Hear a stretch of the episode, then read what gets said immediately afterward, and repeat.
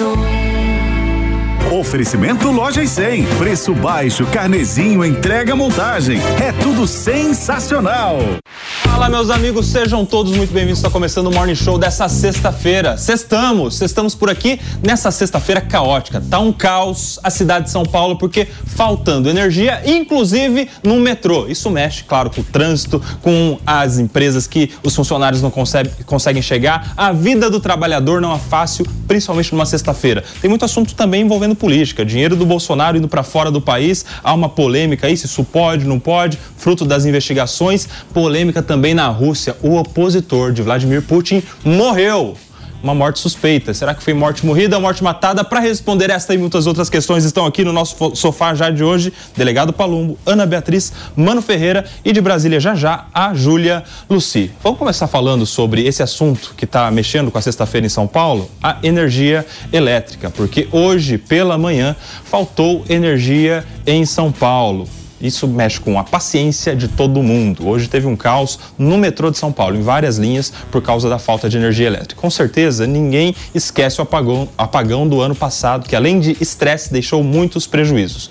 Por causa desse apagão, a Agência Nacional de Energia Elétrica aplicou uma multa de 165,8 milhões de reais à distribuidora. Nós procuramos a Enel, que informou que não vai comentar. Mano Ferreira, a Enel não vai comentar. Pois é, precisamos que a ANEL continue fazendo o seu papel, né? A, a Enel precisa prestar satisfação ao consumidor. Não pode, porque é uma empresa monopolista, se colocar acima do bem e do mal, como se não devesse satisfação à sociedade. Quando deixa de responder a uma demanda da imprensa, nesse caso aqui da Jovem Pan, emissora com 80 anos de tradição, está deixando de prestar satisfação ao público consumidor, ao seu cliente. Isso é um desrespeito. Por isso, a gente precisa que a agência reguladora faça o seu papel devidamente como é, tem feito ao aplicar essa multa, por exemplo. Né? A gente sabe que é, quando se trata de um monopólio natural, como é o caso da energia elétrica, da distribuição da energia, o papel da agência reguladora é fundamental. E o que faz a empresa se mexer é quando sente no bolso. Então, é fundamental que a atuação seja nesse sentido. Ô Palumbo, agora o caos na cidade é para todo mundo, né? Porque se falta energia no metrô, primeiro, o primeiro afetado é o trabalhador que precisa do transporte público para chegar no trabalho, né? Numa sexta-feira de manhã. Já a semana já não é fácil, chega no último dia aí da semana, o cara já tem essa dificuldade de chegar no trabalho. O patrão também está esperando o funcionário para fazer um serviço ali, não recebe o, o trabalhador para começar as atividades. Aí muita gente deixa, sai do metrô porque não está funcionando, vai pegar um Uber ou um ônibus. O trânsito também trava na cidade. Muita gente está acompanhando aqui o Morning Show pela rádio, sabe do que eu estou falando. Deve estar tá parado aí em algum lugar na cidade de São Paulo. Ou seja, um problema gera muitos outros problemas, né, Palumbo? Exatamente, né? Essa concessionária ela não respeita ninguém. Não é só o desrespeito com a imprensa, com a Jovem Pan, é com a população. Se vocês mandarem uma equipe nos postos de atendimento desta. Quem está falando isso é o delegado Palumo, não é a Jovem Pan, é dessa porcaria de prestadora de serviço, vai estar abarrotada de gente saindo pela janela. E reclamações atrás de reclamações. Eu recebo isso nas minhas redes sociais e tento ajudar a população. Essa falta de energia cai um caos tremendo. Como o próprio Kobayashi falou, o Humano falou, quem vai pagar a conta sempre é o trabalhador que se utiliza do transporte público, do metrô, que não consegue chegar no seu trabalho, o empresário que fica no, no prejuízo e não acontece absolutamente nada. Agora eles vão recorrer da multa, isso vai se prolongar e a gente vai ver aonde vai dar isso daí. E não vai ser a última vez, lamentavelmente, que essa concessionária faz esse tipo de, de, de, lambança, deixando faltar energia na cidade de São Paulo. Eles não têm funcionário suficiente, eles estão ganhando lucros exorbitantes, triplicou o lucro desta empresa e a prestação de serviço está uma porcaria, inclusive com carros parados, porque não tem funcionário para auxiliar na poda de árvores. Todas as vezes que tem um pedido de poda de árvore aqui em São Paulo, os funcionários da prefeitura se socorrem dos funcionários dessa empresa. Eles não podem subir lá simplesmente onde tem um fio elétrico e cortar, porque senão eles vão morrer. E não tem funcionário suficiente, o que causa mais transtorno ainda.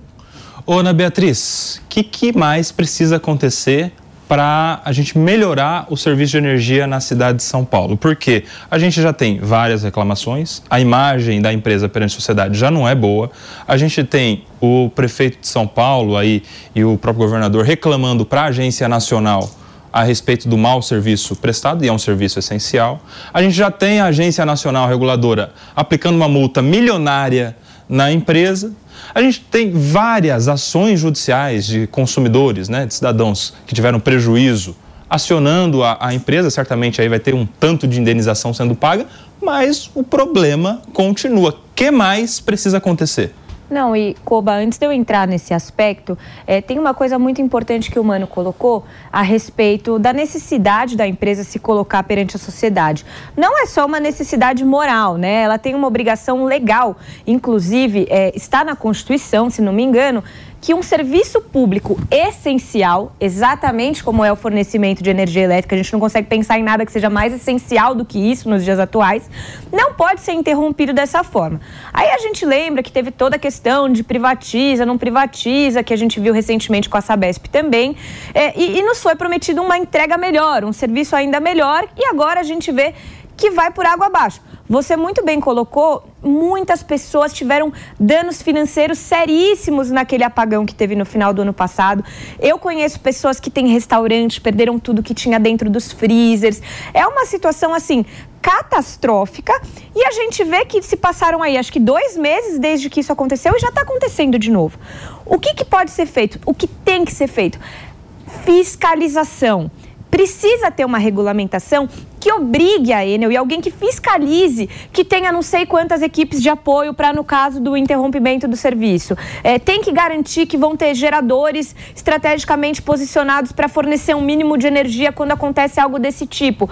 A multa, como o Palumbo bem colocou, a multa não vai chegar na pessoa que foi prejudicada. Ninguém nem sabe para onde essa multa vai. Então, Concordo, a multa pode ser que auxilie a empresa a pensar duas vezes antes de prestar um serviço tão ruim, mas é preciso outros mecanismos de execução mais simplificada para que os, os prejuízos do consumidor final não sejam tão altos.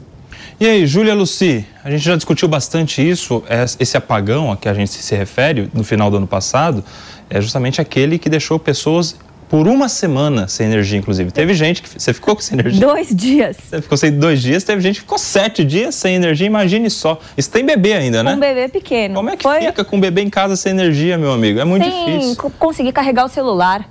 Pois. Sem conseguir esquentar uma refeição para seu filho ou para sua filha. E olha que assim, graças a Deus, é, a gente tinha parentes que tinham energia. E quem não tem? Ou quem é o negócio, quem é o restaurante que não tem onde pôr a comida toda armazenar? Pois é. Muito difícil, né, Ju? Bom dia, bem-vinda. Bom dia, colegas, tudo bem? Pois é, a Ana está comentando aí, eu pego carona nessa fala dela, né? Tem muita gente que tem um negócio absolutamente prejudicado. Então é importante instruir essas pessoas, inclusive, a entrarem com a ação, né, em relação a essas perdas aí que elas tiveram. E além dessa perda financeira que muitas pessoas amargam, né, donos de padaria, por exemplo, restaurantes, nós temos que lembrar também que tem muita gente que tem o atendimento de saúde em casa, né? Tem uma UTI dentro de casa. Então, como é que essas UTIs continuam funcionando? Então, a gente está falando de, de um problema que leva as pessoas à morte mesmo. Agora, o que me surpreende é que, mesmo né, com um acordo que já foi estabelecido com a Prefeitura de São Paulo, de fazer as correções, na linha do que a Ana falou, existe já esse compromisso pactuado de aumentar o número de pessoas para trabalhar, o número de pessoas para fiscalizar, já, já está pactuado, ou seja, está sendo descumprido. Então, por que, que não há um rompimento desse contrato? É isso que eu não estou conseguindo entender. Porque não aconteceu agora, já não está sendo discutido na justiça agora, já tem um tempo já. Então está faltando atitude aí. Está faltando atitude e eu acho que tem que ir em cima da empresa mesmo, porque como o delegado Palumbo falou, quando ela aumenta o lucro dela, é, é, é, é muita gente que está tendo perda. Então ela precisa começar a sentir no bolso dela também acontecer nesse ano, que é uma certa regulamentação do mercado aberto, do mercado livre de energia elétrica. Hoje não pode você tem uma residência, ou seja, energia de baixa tensão, você tem que contratar da concessionária de energia. O cidadão de São Paulo está preso na Enel, é basicamente isso. Mas Para média e alta tensão, ou seja, indústrias principalmente, já há um mercado livre de energia. Ou seja, alguém vai lá, faz uma usina de energia fotovoltaica, por exemplo, energia solar, e ele vende energia para um e outro. Há uma discussão se isso não deve ser estendido também para energia de baixa tensão, ou seja, para as residências. Você acha que isso seria mais um mecanismo de pressionar as concessionárias a prestar um bom serviço? Certamente. Agora a questão aí é que é possível a gente ter a diversificação das fontes de geração da energia. O ponto mais complicado é a ferramenta da distribuição, que hoje também está sob a gestão da Enel. Né? Ou seja, o, o que é que eu estou falando? Uma coisa é você gerar energia, e você pode ter desde a usina hidrelétrica a um painel solar. Mas para você tirar a energia da fonte e levar até a casa do cliente, você precisa da distribuição, ou seja, do poste, do fio que está no meio da rua. E a distribuição de energia acaba sendo um monopólio natural. Por quê? Porque a gente não vai ter dois postes onde, pode, onde tem um. Não, não, tem até sustentação financeira. É, e aí é, é, um problema, porque como é que você vai é, fazer é, a, esse serviço se tornar mais eficiente? Também porque o problema, nesse caso, da falha de fornecimento, a interrupção está sendo causada não em função de um problema na fonte de geração de energia, mas justamente num problema da distribuição, ou seja, é a árvore que cai, derruba o poste e aí a distribuição da energia fica prejudicada. Então, é, eu, eu acho que o mercado livre de energia é um avanço essencial, que é importante para o consumidor poder escolher quem vai ser é, a, o fornecedor de energia, mas ainda assim a gente mantém o problema da distribuição. Ou seja, continuaríamos presos nas concessionárias de energia. Não, posso só fazer um comentário claro. sobre a fala do Mano?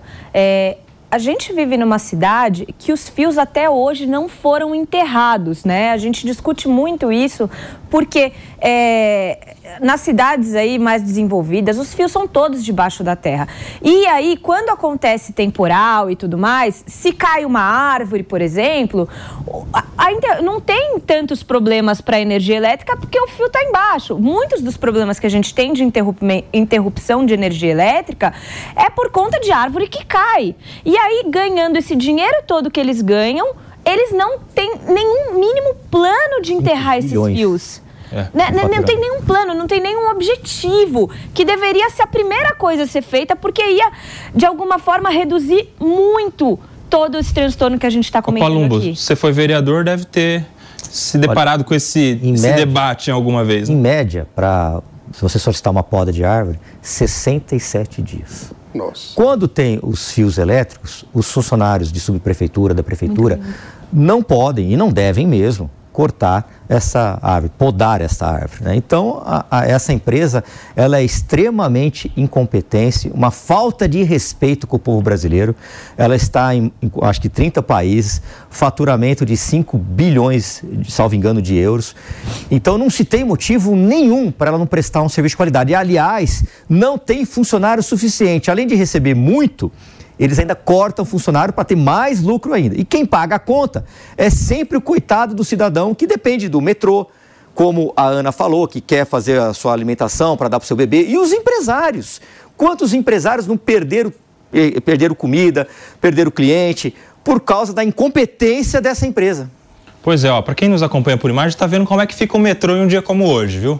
Um dia em que falta energia no metrô, o vagão não chega e a turma continua chegando na estação porque acha que está funcionando. E aí, meu amigo, é esse mar de gente nas estações de metrô em dias como hoje, e não é só hoje, de vez em quando acontece isso, mano.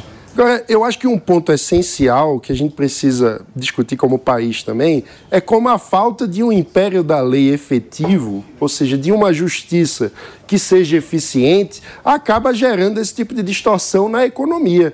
Porque imagine o seguinte: todos nós temos direito à propriedade privada, aquilo que é nosso. E se um, ah, um fornecedor de um serviço gera dano àquilo que é nosso, nós temos que ser ressarcidos. E como que a gente pode ser ressarcido? Com a justiça eficiente. Muita gente sequer entra com o processo contra a Enel porque sabe que vai demorar muito tempo, que vai ser uma dor de cabeça, que custa dinheiro. Então acaba preferindo arcar com o prejuízo para si mesmo do que enfrentar a dor de cabeça de ir para a justiça. Esse tipo de questão acaba facilitando que empresas sejam ineficientes, causando danos a terceiros assim. Meus amigos, vocês sabem que tem uma relação muito íntima entre chuva e energia elétrica aqui na cidade de São Paulo, né? Choveu, faltou energia. E ontem, conosco aqui no sofá do Morning Show, a Paula Nobre disse sobre ciclone. Quero entender melhor como é que fica a vida do paulistano nos próximos dias nessa relação climática. Relação Paula. muito íntima entre energia e chuva e relação muito íntima entre Paulo e ciclone, né? Porque é uma brincadeira isso. Não é possível.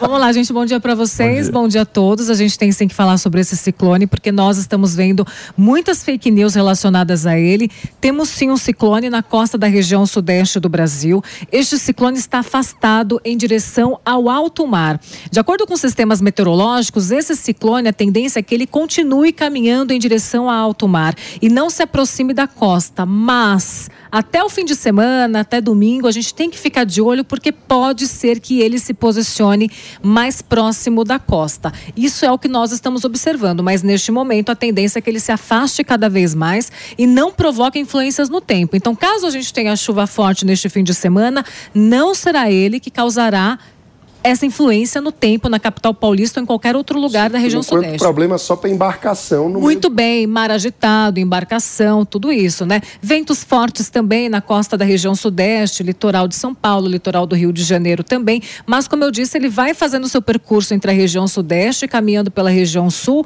e indo em direção a alto mar. Mas a gente tem que ficar de olho na posição dele. Pode ser que ele se aproxime mais. Caso ele se aproxime mais, a influência pode ser um pouco maior, mas ainda assim em áreas costeiras.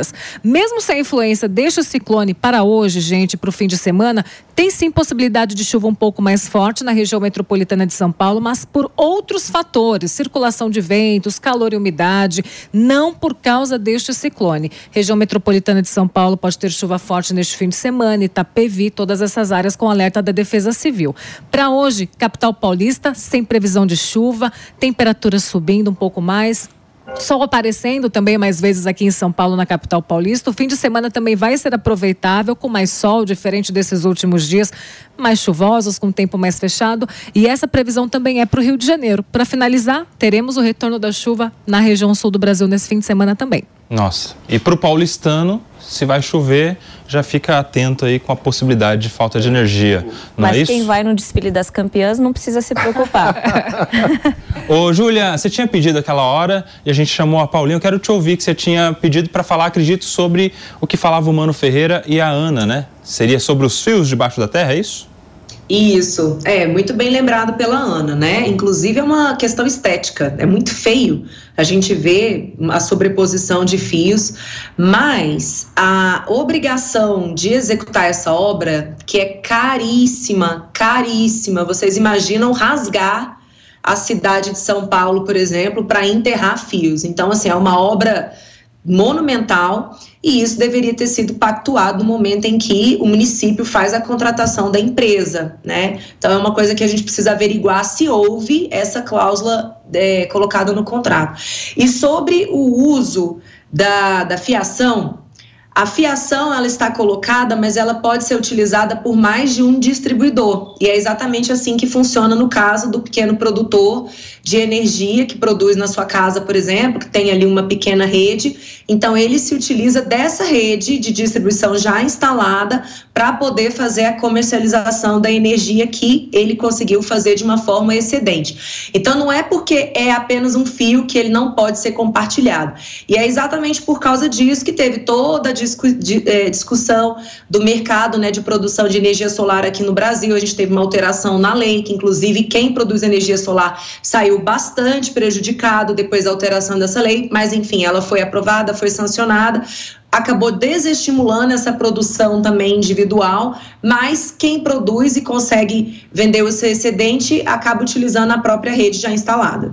Meus amigos, e olha só, notícia da Rússia. Um dos principais opositores de Vladimir Putin morreu nessa manhã em uma prisão. Quem está aqui para nos dar detalhes a respeito desta morte é Fabrício Naitz, nosso editor de internacional. Fabrício, o que, que aconteceu? Bom dia, Nelsinho, pessoal que está aqui com a gente, que nos acompanha. É, Alexei Navalny, o principal opositor, o mais conhecido opositor de Vladimir Putin, morreu nesta manhã em uma prisão na cidade de Karp, isso já no extremo norte da Rússia, ali na região já do Círculo Polar. Segundo as informações que chegam é, da agência penitenciária, ele teria saído para uma caminhada hoje pela manhã, é, dentro, claro, das limitações ali é, do presídio, e quando voltou teria se sentindo mal, desmaiado e, é, embora as equipes médicas tenham tentado reanimá-lo, ele não resistiu e acabou morrendo.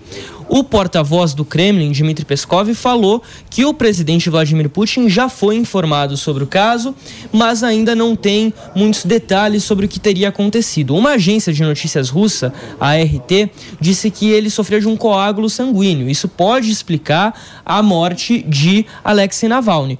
Porém, é claro que a gente não pode aqui é, é, ser leviano, falar alguma coisa sem ter a confirmação, mas o histórico de perseguição a opositores de Vladimir Putin na Rússia levou nos últimos anos a uma série de mortes muito suspeitas. O próprio Navalny sofreu uma tentativa, sofreu não, ele foi, é, é foi vítima de um envenenamento há poucos anos durante um voo que ele estava supostamente um agente nervoso chamado Novichuk, que teria sido colocado numa xícara de chá.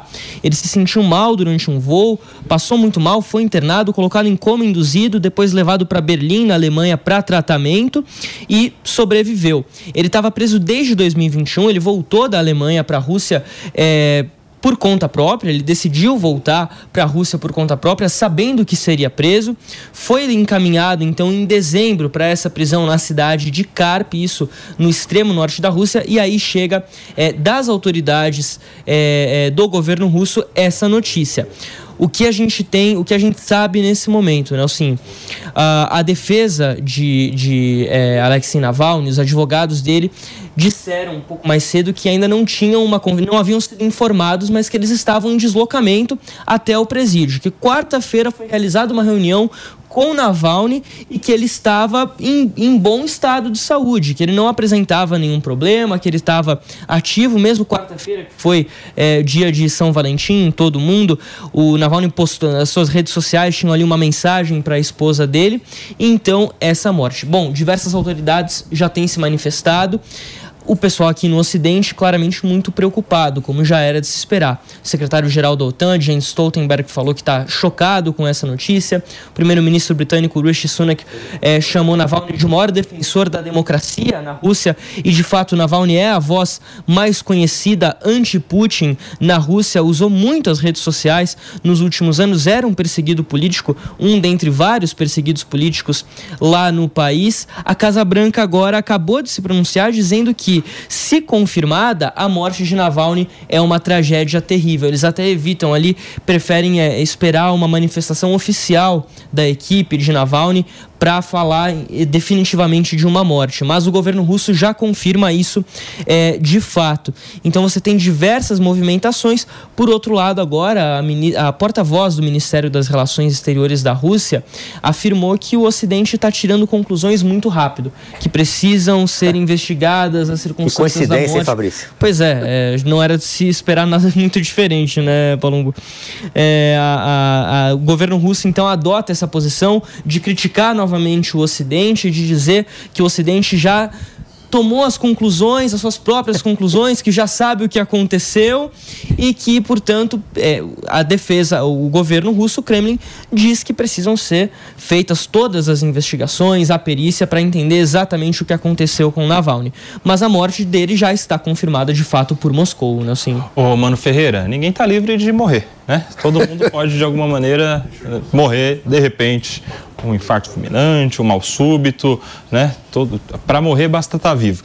Mas quando é um opositor, o principal opositor político, preso pelo seu algoz, uh, isso naturalmente levanta suspeitas, né? Principalmente se o testemunho de quem teve com ele recentemente é de que ele estava em um bom estado de saúde. Ainda mais quando se trata da décima coincidência até seria pouco se fosse 10, porque já são os 50 opositores mortos é, pelo, pelo regime de Vladimir Putin. Então, são 50 coincidências muito impressionantes. Né? É, não dá para acreditar na narrativa da ditadura, da ditadura russa. O que a gente vê é um regime ditatorial, extremamente violento, assassino, que busca ampliar o seu poder através da anexação de território que tem feito um verdadeiro massacre contra o povo ucraniano e que representa uma ameaça a toda a humanidade. Representa um, uma ameaça à ordem é, global, a toda, desrespeita toda a noção de direito internacional e, portanto, se você não tem é, nenhum respeito ao direito internacional, qual a consequência disso? São conflitos cada vez menos mediados por instituições e cada vez mais definidos com base na força física, na violência, na base da bomba. E isso é, é muito preocupante para a humanidade. É, eu diria que é o tema na política internacional mais importante que nós temos. O avanço da Rússia no seu projeto autocratizante que ameaça todas as liberdades de todos nós. Ô, Julia, de alguma maneira isso deveria ser acompanhado por entidades internacionais, né? Para garantir, para garantir que de fato essa morte não foi uma morte provocada pelo próprio governo, né? É, eu confesso que quando eu recebi essa notícia eu fiquei muito abalada, porque eu acho assim é, é você escancarar né, a escalada das ditaduras.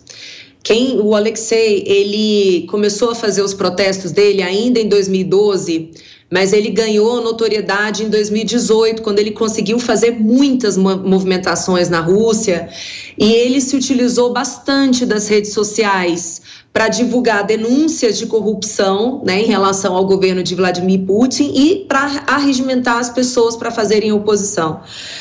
E, e, desde então ele já vinha sendo perseguido. E aí a gente observa é sempre o mesmo roteiro, né? O opositor ele é acusado de fazer fake news, o opositor ele começa a ser banido das redes sociais, chega a tal ponto que algumas pessoas precisam sair do país para não serem perseguidas e aquelas que não conseguem sair acabam sendo presas dentro de um processo absolutamente questionável. Ele, por exemplo, Alexei, estava condenado né, pelo, pelo crime de extremismo. O que é extremismo? Não tem como. Ele era opositor e ele foi acusado do crime de extremismo. E aí eu tô aqui fazendo um levantamento, porque tem alguns sites que colocam que ele estava condenado a 19 anos, outros que ele estava condenado a 30 anos. Eu tô vendo, tô buscando aqui uma informação mais correta. Mas ele já estava no cumprimento da pena e ao longo desse cumprimento da pena, ele fez é, alguns protestos. Ele, por exemplo, deixou de comer durante um tempo. Ele fez uma greve de fome. Então, em primeiro lugar, sabe? É, eu até me emociono porque é um, é um homem que foi homem mesmo, sabe? Que doou sua vida por uma causa. Não, não assistiu calado ao que estava acontecendo de errado na Rússia e conseguiu abrir os olhos de muitas pessoas, né? Porque Vladimir Putin está no poder desde 2020. E ele consegue ali. Não, bem mais, bem mais, Ju. O Putin está no poder há muitos mil, anos. 2000, né? 2000, desculpa, 2000. 2000, sim. É. Só, só para é, esclarecer, é, é Júlia, são, são duas condenações diferentes é, que, que teve Alexei Navalny. A primeira por, em 2013 ainda, por apropriação indevida de fundos. Ele foi condenado na época a nove anos de prisão. Aliás, foi condenado depois, mas a, a, a, a investigação começa em 2013 e aí ele é condenado a nove anos de prisão. Quando ele chega na Rússia em 2021, ou melhor dizendo, quando ele volta à Rússia em 2021, que ele é preso ainda no aeroporto em Moscou, ele é condenado na sequência a mais 19 anos de prisão. Então aí a gente totaliza 28 anos de prisão, é, justamente justamente por isso que você falou, por extremismo. Algo que, assim, não tem muito bem uma definição do que é, segundo a justiça russa. É muito naquela esteira do que a gente trouxe aqui essa semana, Nelsinho, colegas, é, da, da nova lei que foi passada no, no, no Senado, no, no Congresso russo, que permite o confisco de bens de críticos ao exército e à operação é, militar, à guerra na Ucrânia. É, a questão ali não era apenas a, a, a a condenação, a, a, possível fake news, mas a ideia de que não há uma definição muito bem feita na lei, nos termos, sobre o que, que é uma crítica, sobre o que, que seria uma fake news e como que a justiça poderia se a, apropriar disso. E quem então, que vai investigar agora numa ditadura? Né? Se fosse num país democrático, teria um exame médico legal e você descobriria a causa da morte, se foi por envenenamento ou não.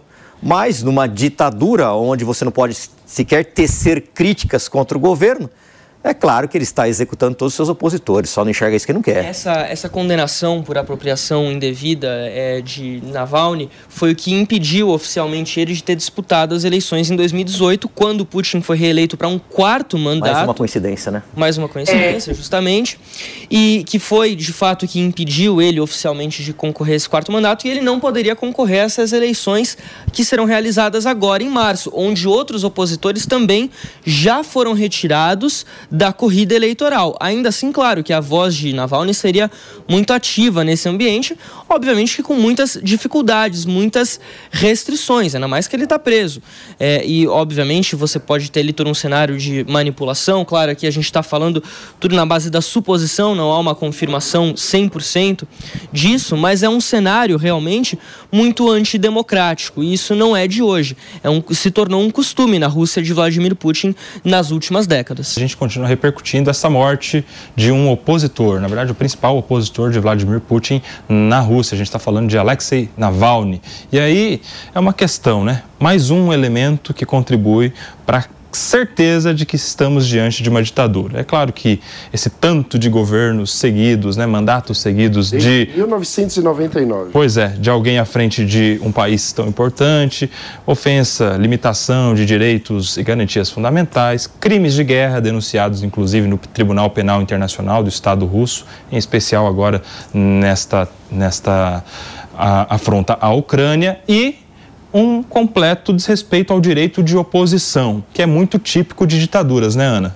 Não, e o que chama a atenção é que cada vez mais é, o Putin está audacioso, né? Porque o Navalny, ele era a maior, é, o Fabrício pode falar melhor do que eu, mas ele era a maior força opositora em termos de conhecimento internacional e tudo mais.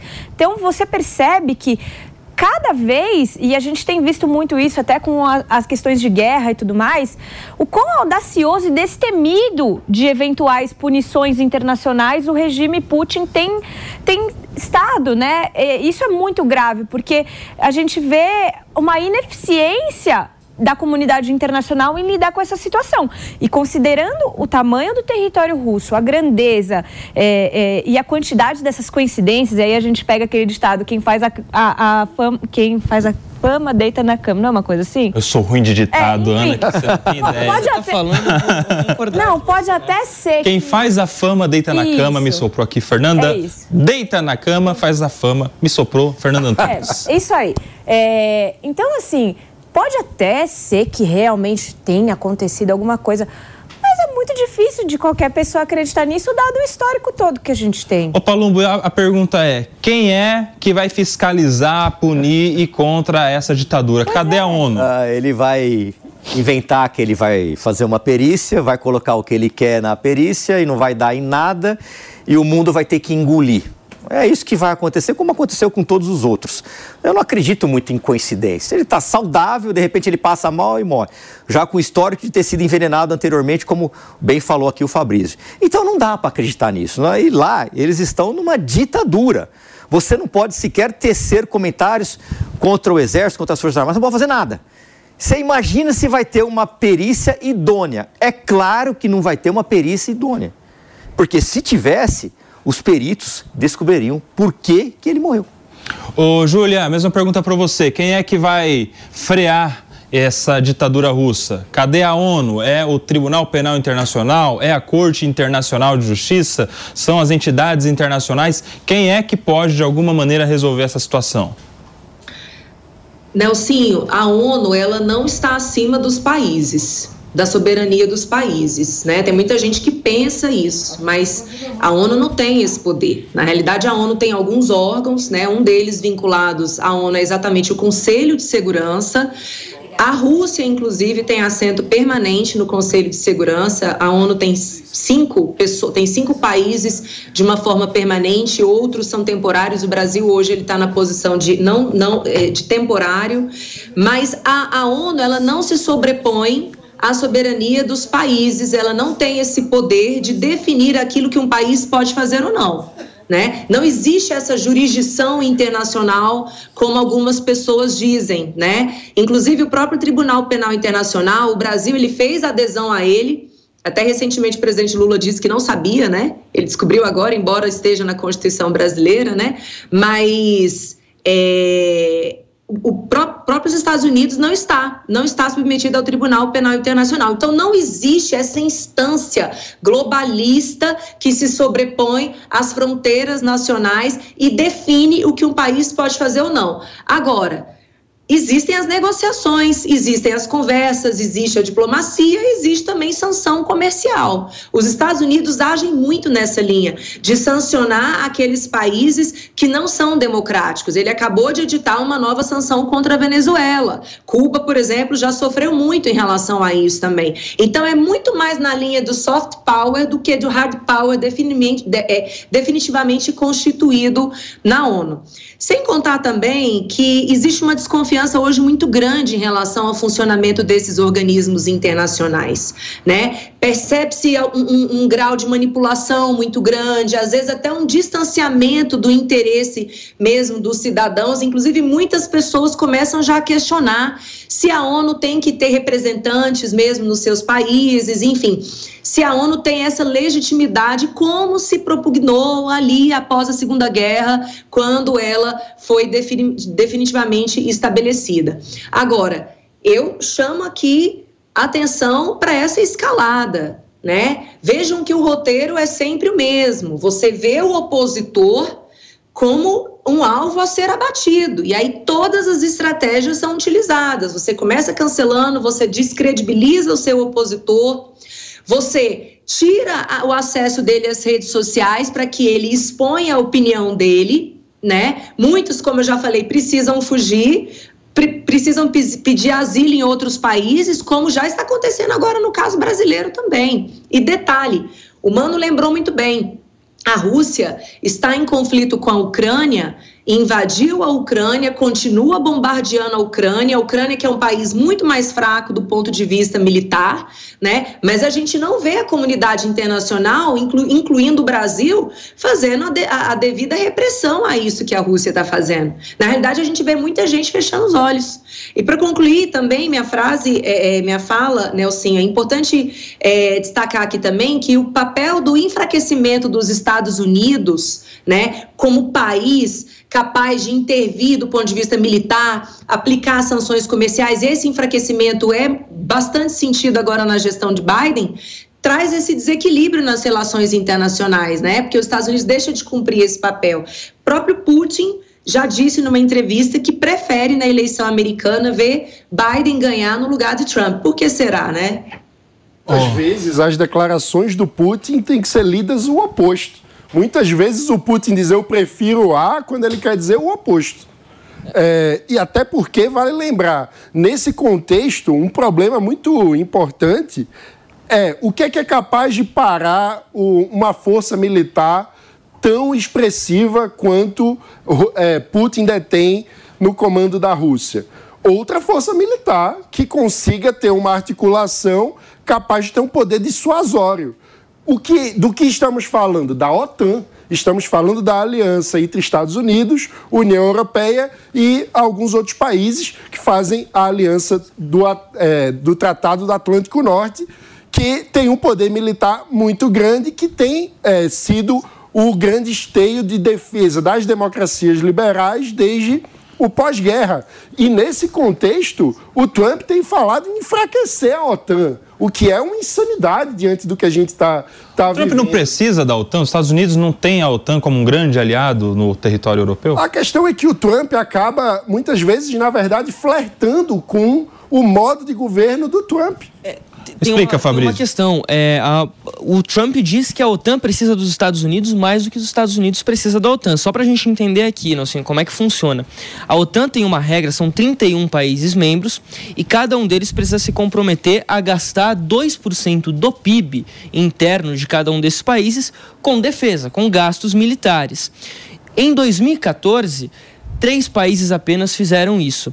Esse ano, essa semana, inclusive, o Jens Stoltenberg, que é secretário-geral da OTAN, falou que deve ser ali um pouco mais da metade dos países que vão é, conseguir cumprir essa meta. E aí o Trump, na campanha na Carolina do Sul, ainda na semana passada, falou sobre isso e essa semana ele repetiu que os países que estão inadimplentes não são problema dos Estados Unidos. Que caso o Putin, por exemplo, ameace atacar um país é, da OTAN que esteja inadimplente, que os Estados Unidos, numa possível futura gestão nova é, do Trump, não vão interferir, vão falar problema deles. Basicamente, é, é, com outras palavras em português bem claro, foi isso que disse o Trump. Essa fala foi muito contestada por outros líderes é, de países da OTAN. O Olaf Scholz, por exemplo, chanceler da Alemanha, falou que não se pode relativizar aquilo que eles chamam de defesa mútua. Ou seja, se um país da OTAN for atacado, na verdade, isso é um ataque a toda a OTAN. Então, disse que esse tipo de fala do, do Trump fortalece apenas o Putin, fortalece apenas a narrativa russa, dá uma legitimidade para a narrativa russa. E aí a gente precisa relembrar né, que a guerra na Ucrânia, que está prestes a completar dois anos, ela começa justamente por conta de uma movimentação da OTAN em direção a leste, é, oferecendo uma vaga para a Ucrânia, algo que quando acaba a União Soviética, lá na década de 90, era considerado impensável. Havia um tratado, se não oficial, um, tratado, um acordo de cavalheiros, vamos dizer assim, para que a OTAN não se expandisse em direção ao leste. A gente lembra que na época da Guerra Fria havia já a OTAN, mas havia aquilo que a gente conhece como o Pacto de Varsóvia, que eram entre os países soviéticos.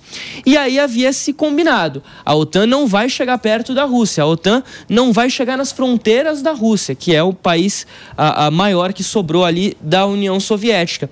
E essa movimentação foi o que, segundo Putin, segundo o Kremlin, provocou o que eles chamam de reação o que eles chamam de operação militar no território ucraniano.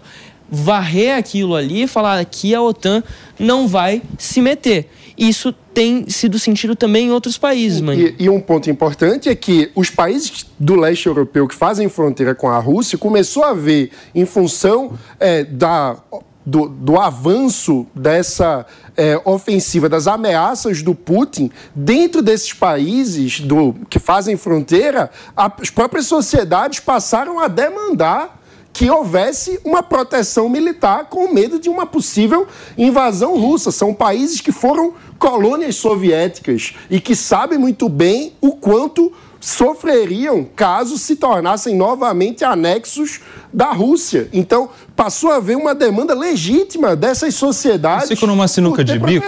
A impressão que dá é que eles ficam numa sinuca de bico, que é mais ou menos o seguinte: ou vem a OTAN para nos proteger da Rússia, porque lá atrás já vivi, viveram né, a, a, os males de ter sido governado em algum momento por aquele governo ditador, ou por outro lado, também muito ruim, já que a OTAN está aqui, eles vão nos atacar porque eles não querem a OTAN na divisa com a Rússia. É, Ou seja, é ruim pelo pior, é o pior pelo ruim, é muito é difícil é uma, essa situação. uma tarefa né? de equilibrismo. Ah, é. Saiu um comunicado essa semana da inteligência da Estônia, que é um país ali fronteiriço, ali na região do Mar dos Báltico, do, do Báltico, dizendo que a Rússia tem um plano a longo prazo para invadir, para atacar o Ocidente, que a prioridade nesse momento é de fato a guerra com a Ucrânia, por isso que isso não acontece nesse momento mas que a Rússia estaria buscando dobrar o número de tropas ali estacionadas é, na região de fronteira com países da OTAN mais ao norte. Então a gente está falando aqui de Finlândia, está falando desses países também é, dos Bálticos tem contra-ataque também. Então a Alemanha, por exemplo, já anunciou que está enviando para essa região, que vai enviar para essa região nos próximos anos,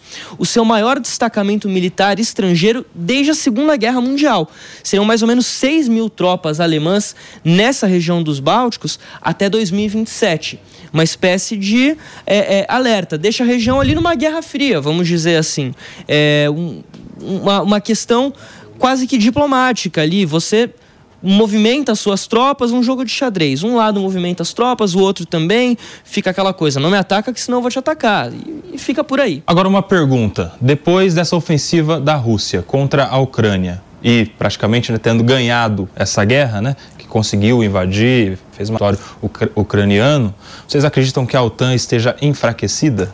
Porque o que se esperava num primeiro momento, principalmente do presidente Zelensky, é que a OTAN fosse defender, a OTAN não fosse deixar. Já que a Ucrânia está se filiando na, na OTAN, ou, com, ou, ou tinha, essa, tinha essa pretensão, né? Ple, pleiteava é, de alguma maneira essa filiação, não teve. É, a OTAN, de alguma maneira, iria dar algum suporte militar, bélico suficiente para não deixar com que a Rússia tivesse êxito como teve. Olha, eu Vocês acreditam? Que, que, não, que o, o, efeito que houve imediato foi de maior união entre os países da OTAN, inclusive com uma volta de investimento é, em orçamento bélico por parte de vários países. A própria Alemanha passou a subir o seu orçamento é, para os exércitos a partir da invasão na Ucrânia. O que enfraquece a OTAN são discursos como o do Trump. Eu ia falar isso. E aí, Ana? Não, é, exatamente. Não é nenhuma questão é, de enfraquecimento de fora, mas são esse, é, esse tipo de manifestação dos próprios integrantes. A hora que o Trump fala, olha, eu faço parte da OTAN, mas se você não está em dia aí com as suas obrigações, né? é, é, então, mas é, isso enfraquece perante a comunidade internacional, porque mostra que não é tão, não é uma aliança tão forte quanto a, a gente imagina ou que deveria ser. É, acontece o seguinte: a, as consequências de uma guerra de fato da OTAN, das, por exemplo, com as tropas norte-americanas, alemãs, de outros países contra a Rússia, elas podem ser devastadoras. Então é uma terceira guerra mundial. É uma terceira guerra mundial, certamente. Então você manter de certa forma o conflito apenas no território ucraniano não é assim, claro. Não, dos males o menor. Dos males o menor, justamente. É né? claro que ninguém quer a guerra, mas há de se é, é, levar em consideração todos os riscos que isso pode ter. A OTAN demonstrou apoio ao governo do Zelensky, enviou diversos pacotes de ajuda financeira desde, desde 2022, quando começa a guerra. É, pacotes bilionários. O próprio Senado norte-americano, essa semana, aprovou mais um pacote de ajuda financeira à, à Ucrânia, também a Israel, mas principalmente à Ucrânia. E isso é muito contestado pela oposição lá nos Estados Unidos. Uh, mas há toda uma questão. O Putin, ele é visto, Nelsinho, como uma figura dentro da, da, da hierarquia russa saudosista do imperialismo soviético é, não necessariamente um, um, comunista, não necessariamente um soviético, é, por assim dizer, mas um saudosista daquela influência que a União Soviética detinha na região na época do, do auge da União Soviética, isso ali década de 60, 70. O próprio Putin era um agente da KGB, né? A gente não pode esquecer disso. Ah, então, a, a União Soviética tinha todo um controle, toda uma influência naquela área, e é só a gente observar que conflitos, até hoje naquela região, a Rússia ainda se posiciona. Foi o caso do Afeganistão, quando o Talibã retomou o poder em 2021. Júlia, você tinha pedido?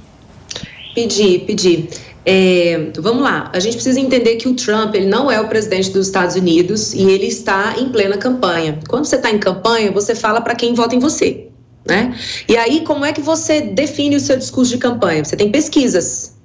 E aí, você, a partir de uma pesquisa qualitativa, você entende os temas que o eleitor mediano, que é aquele que vai te dar uma vitória majoritária, né, no caso de um presidente, por exemplo, de um governador, o eleitor mediano quer ouvir. Então, quando o Trump diz que não vai fortalecer a OTAN, ele está falando para o eleitor médio americano que não aceita continuar bancando o organismo internacional, porque existe uma desconfiança em relação ao funcionamento dos organismos internacionais. Ponto número um. Segundo, quem é que quer ficar pagando para ficar sustentando outros países? Ninguém. Né? Se a gente estivesse colaborando também com a OTAN aqui no Brasil, fizesse um plebiscito, eu tenho certeza que o, a maioria do povo brasileiro não concordaria. Né? Agora, o que eu vejo em relação a essa guerra da Ucrânia, com a Rússia é que ela tem um quê de legitimidade. Eu não sei se vocês já tiveram paciência de ouvir, a, de assistir a entrevista do, do Peter Car Carston com o Vladimir Putin. Você viu, Fabrício, essa entrevista? Sim, sim, sim, do, do Carlson Tucker, né? Essa semana foi, repercutiu bastante. Meu Deus, gente, que entrevista difícil de assistir, que desafio. Eu tentei duas vezes, eu dormi nas duas vezes. O Putin, ele é tão hábil, ele é tão preparado, ele traz uma, um, um histórico, assim, da formação do Império Russo. Ele, ele, leva todo mundo a acreditar que a Ucrânia realmente foi perdida pela Rússia e que ele está no direito legítimo dele de ir atrás. Um pouco como a gente está vendo acontecer na, na, Venezuela em relação ao exequível. Então, o que eu sinto, né, inclusive já houve encontros internacionais agora, é, a, a própria COP também, em que a comunidade internacional não se posicionou de uma forma veemente contra essa invasão da Rússia na Ucrânia. Então, eu sinto que existe uma certa legitimidade, uma passada de pano, não sei se por razões comerciais né? Porque a maioria dos países eles querem é continuar é, é, fazendo relação comercial que seja interessante para eles, né? Então não sei se por causa disso ou porque ninguém está querendo comprar briga com a Rússia, mas o fato é que a comunidade internacional está dormindo em relação a essa guerra. Trazendo mais uma vez para a diplomacia brasileira. Quantas e quantas vezes a gente já viu o nosso presidente dizer que essa guerra só está acontecendo porque os dois, não, os dois países não estão fazendo a sua parte? Quantas vezes a gente já viu ele falar isso? Um país atacado se defendendo não pode se defender. Então, assim, é, é, eu enxergo um, um, franco enfraquecimento dessas instituições internacionais mesmo. Mano. Acho que não é exatamente a comunidade internacional que está dormindo. Quando a gente vê, por exemplo, David Cameron, ex-premier é, britânico, atualmente ocupa um posto de relações internacionais no Reino Unido, ele fala com todas as letras que Putin é o Hitler da nossa geração e que a Europa precisa aprender com os erros que permitiram o fortalecimento de Hitler, que levaram à Segunda Guerra, e não repetir aqueles erros. Então, há países importantes com posicionamento muito claro, até porque a gente sabe que se essa lógica do Putin for levada a cabo para dizer que a Ucrânia, na verdade, é parte do território russo, isso chega até Berlim, né? Então isso toma a Europa em boa parte, isso toma boa parte do mundo ocidental, inclusive, e fere de morte várias democracias. Meus amigos, vamos falar sobre o produto que é o maior sucesso, já já. Por quê? Porque, mano, você tinha pedido? Queria complementar? Ah, certo. É, e, e, por isso a gente precisa justamente é, ter muita clareza do que a gente está vivendo. É uma espécie de nova Guerra Fria, onde no lugar de termos uma disputa de modelos econômicos, temos uma disputa de modelos políticos. De um lado, as autocracias lideradas por Rússia e China, do outro lado, as democracias liberais. Na minha visão, esse jogo está muito claro e boa parte da comunidade internacional, inclusive da União Europeia, tem muita clareza também de que é isso que está se conformando. A questão, trazendo para o Brasil, é de que lado o Brasil deseja estar. Parece que muita gente tem dúvidas entre escolher entre a democracia liberal e as autocracias. Tem muita gente que flerta com as autocracias e tem muita gente que acha que a gente devia ter uma postura supostamente pragmática é, equidistante dos dois eixos, o que eu acho uma insanidade, porque não se sustenta do ponto de vista, inclusive econômico, essa ideia, porque não existe é, respeito e credibilidade, estabilidade de acordos comerciais quando você está diante de autocracias que desrespeitam completamente o direito internacional. Então não tem lucro que se sustente quando os contratos não valem nada. Ana, de que lado o Brasil quer estar tá nessa discussão de ditaduras e democracias? De que lado ele quer estar, eu não sei, mas com certeza ele diz que é do da democracia. E a gente espera que seja, porque nenhuma ditadura é saudável. A gente já viu exemplos inúmeros na humanidade que demonstram que isso não funciona. Fala, fala uma coisa, é, exato. outra, né? o, o, que eu estou querendo dizer é o seguinte: é, o que efetivamente o Brasil quer, a gente ainda não descobriu. Mas ele diz que é a democracia e assim eu espero.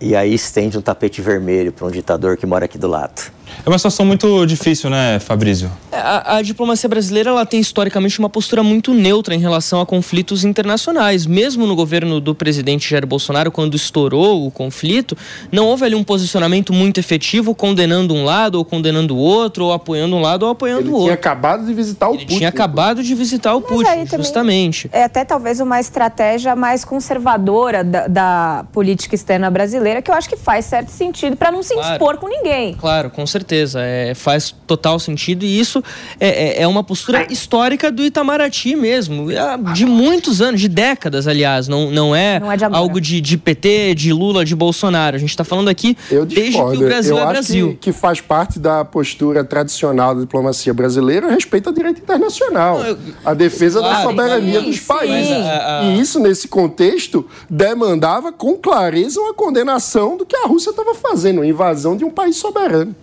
É, é... Ju, tem 20 segundos. Não, o mano tá corretíssimo. Gente, o Brasil, ainda mais porque ele busca esse protagonismo internacional. Você não é protagonista ficando em cima do muro. Entendeu? E a nossa Constituição é muito clara, é só pegar lá os princípios que regem as nossas relações internacionais. A autodeterminação dos povos, a não invasão, entende? Então a gente não pode de jeito nenhum fechar os olhos para o desrespeito que acontece em alguns países. Então, hoje sim, a diplomacia brasileira está perdida, porque está desconectada com definida da nossa Constituição.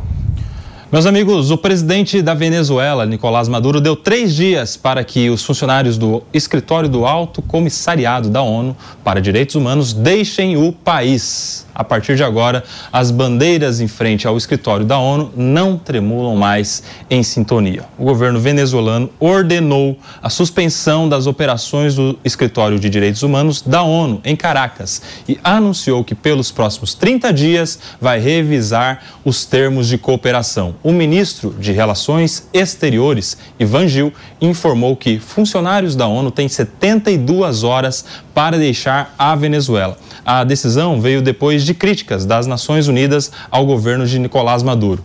Por aqui, já no nosso sofá, quero repercutir com vocês essa notícia venezuelana. Fabrizião, o Maduro não quer mais escritório de direitos humanos da ONU lá na Venezuela.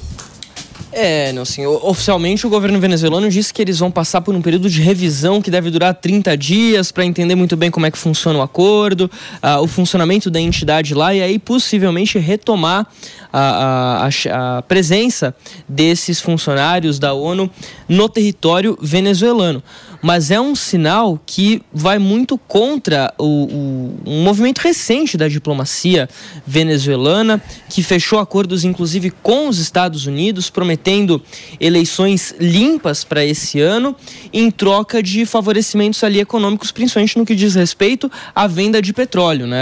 Os Estados Unidos procuraram a Venezuela nos últimos anos principalmente logo depois da, do começo da guerra entre Rússia e Ucrânia, importante a gente destacar, para fazer, facilitar essa negociação entre petróleo, já que tem um embargo né, contra a Venezuela de fato.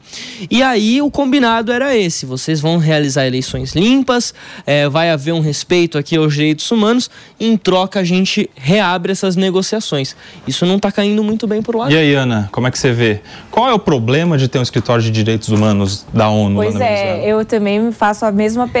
Eu acho que a gente tem visto uma tendência nos últimos meses do Maduro mostrar alguma coisa para alguém, porque primeiro veio aquela guerra que graças a Deus não veio a acontecer de fato, mas teve aquela ameaça de guerra com a Guiana. É, depois teve um episódio de um preso político ali que ninguém sabe muito bem por que, que foi preso. E agora ele faz esse banimento, ainda que diga que seja temporário, do escritório de direitos humanos da ONU. É, muito chocante todos esses sinais e vão muito contra aquilo que a gente espera ver num país vizinho ao nosso.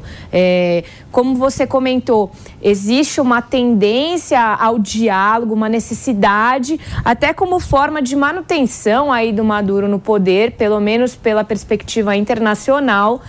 Mas cada episódio desse nos faz acreditar que ele não está tão bem intencionado quanto a gente gostaria que ele tivesse. E isso é muito preocupante. Ele é um ditador, né? É. Pois é. é ele é um ditador, não permitir um escritório é, é, é absurdo, né? E aqui no Brasil, o que me deixou mais estarrecido foi o nosso governo receber ele com, praticamente com um tapete vermelho. Isso, isso, é, isso aí é, é, é um escracho total. Um, um, um, governo que se diz democrata, que defende as liberdades, defender um ditador que ah, inclusive é acusado de envio de 250 toneladas de cocaína para os Estados Unidos. Tem uma recompensa, acho que de 15 milhões de dólares pela captura dele. E agora ele simplesmente chuta o escritório da ONU. Meus amigos, para a gente entender melhor, rapidinho, Ana, a gente já está aqui com um especialista, o Frederico Afonso, que é especialista em direitos humanos e em ciências policiais e ordem pública. Frederico, bem-vindo mais uma vez. Nelson, um bom dia. Bom dia, primeiro aí, Júlia Luci, virtual, doutora Ana, Mano, doutor Palumbo, Fabrício. Vamos lá, né? Para que serve esse alto comissariado dos direitos humanos, né? A ONU que vem sendo tão criticada, é, o doutor Palumbo que acabou de trazer essa questão da recepção ao presidente Nicolás Maduro como se fosse uma democracia plena. Cabe a gente entender aqui algumas questões na prática o que significa esse rompimento, né? O Alto Comissariado das Nações Unidas foi criado pela Convenção de Viena, lá em 1993, e desde 2019, após ampla negociação, tem um escritório na Venezuela. Mas o que ocorrerá em 2024, em data ainda não definida, na Venezuela? As eleições. Tudo ocorre ao redor das eleições. Então, o escritório, o Alto Comissariado de Direitos Humanos, é um, o órgão mais alto, mais representativo de direitos humanos das Nações Unidas, que vem, como a Júlia Luci falou durante o programa, vem como um órgão de proteção internacional, de manutenção de paz internacional. Mas o órgão dentro da ONU para falar de direitos humanos, direitos civis, políticos, econômicos, sociais, culturais e ambientais, é o Alto Comissariado de Direitos Humanos. E o que acontece? Você tem relatores na prática, são, são olhos de um órgão de vocação é, universal. Este rompimento interrompe a visualização, interrompe é, justamente esta transparência. E o que, que aconteceu para que isto ocorresse? Tem uma ativista, a Rocio, ela tem 57 anos, ela foi presa no aeroporto de Caracas como uma grande oposicionista aí do Nicolás Maduro, né? Não é mera coincidência o que aconteceu na Rússia e o que acontece agora na Venezuela. Olha o paralelismo de similaridade das questões. Ela foi presa como uma grande opositora que conspirava contra a vida de Nicolás Maduro. Ela presa, os advogados denunciaram seu desaparecimento, 48 horas, presa incomunicável. E aí ela aparece depois, e por causa dessas questões que a ONU, por meio do Alto Comissariado, pressionou, a Venezuela dá essa resposta infantil, essa resposta de adolescente, do tipo assim: acabou o futebol, a bola é minha e vocês vão embora. Claro, a Venezuela exerce o seu papel de soberania, mas vai cada vez mais se isolando, né? Pegando aqui ainda um gancho que a doutora Ana falou, essa questão com a, de, com a Guiana e o território de Sequibo está longe de terminar, né? O conflito ainda continua dia após dia, porque a Guiana falou que vai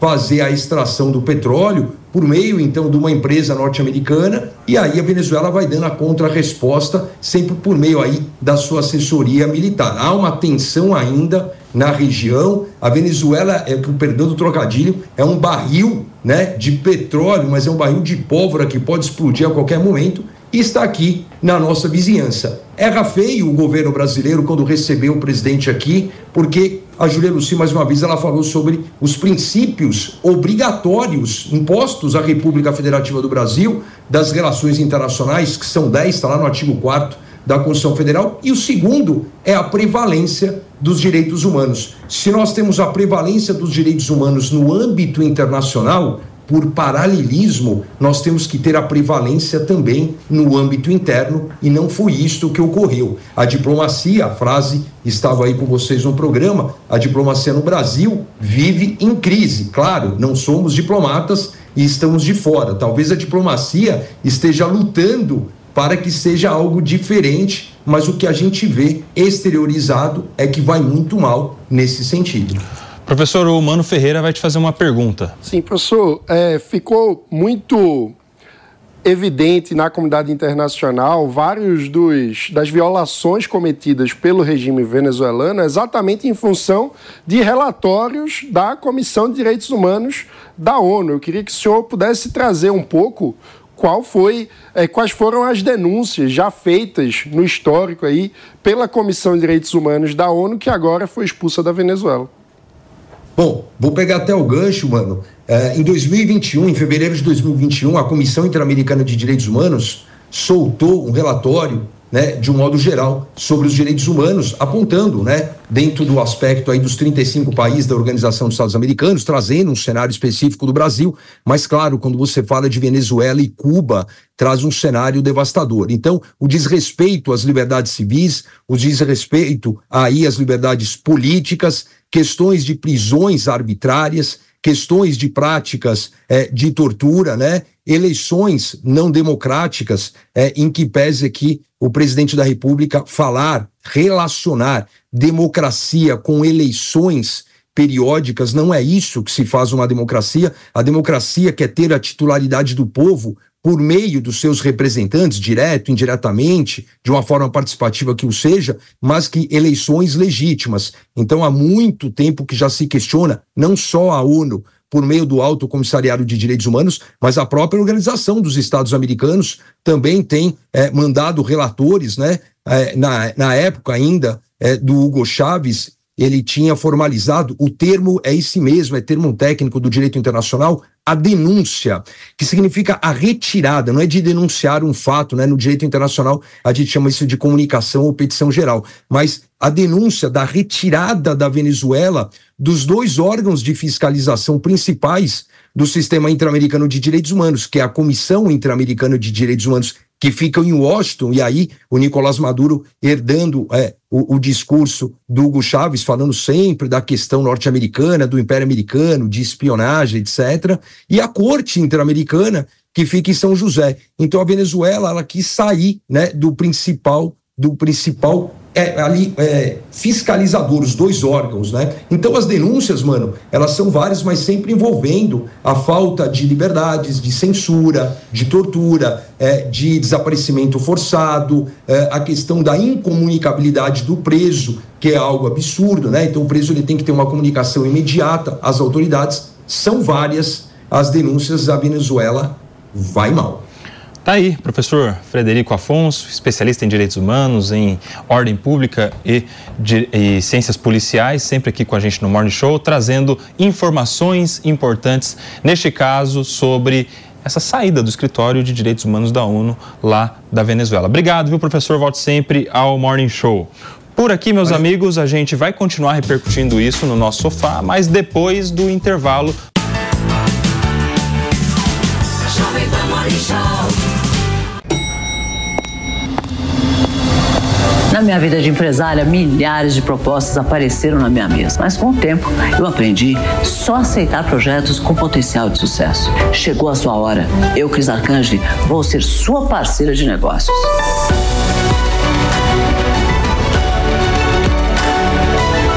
Que a sua ideia dê certo, ela não pode ser apenas uma boa ideia. Precisa de planejamento, organização e principalmente uma boa precificação. E eu já passei por essas etapas diversas vezes e sei exatamente o que você precisa fazer para que a sua empresa comece da maneira correta. Se você estava sem coragem ou precisava de ajuda para começar o seu negócio, não tem por que esperar. Acesse newcursos.com.br e se inscreva já. newcursos.com.br. Espero lá. Vamos construir um negócio de sucesso juntos.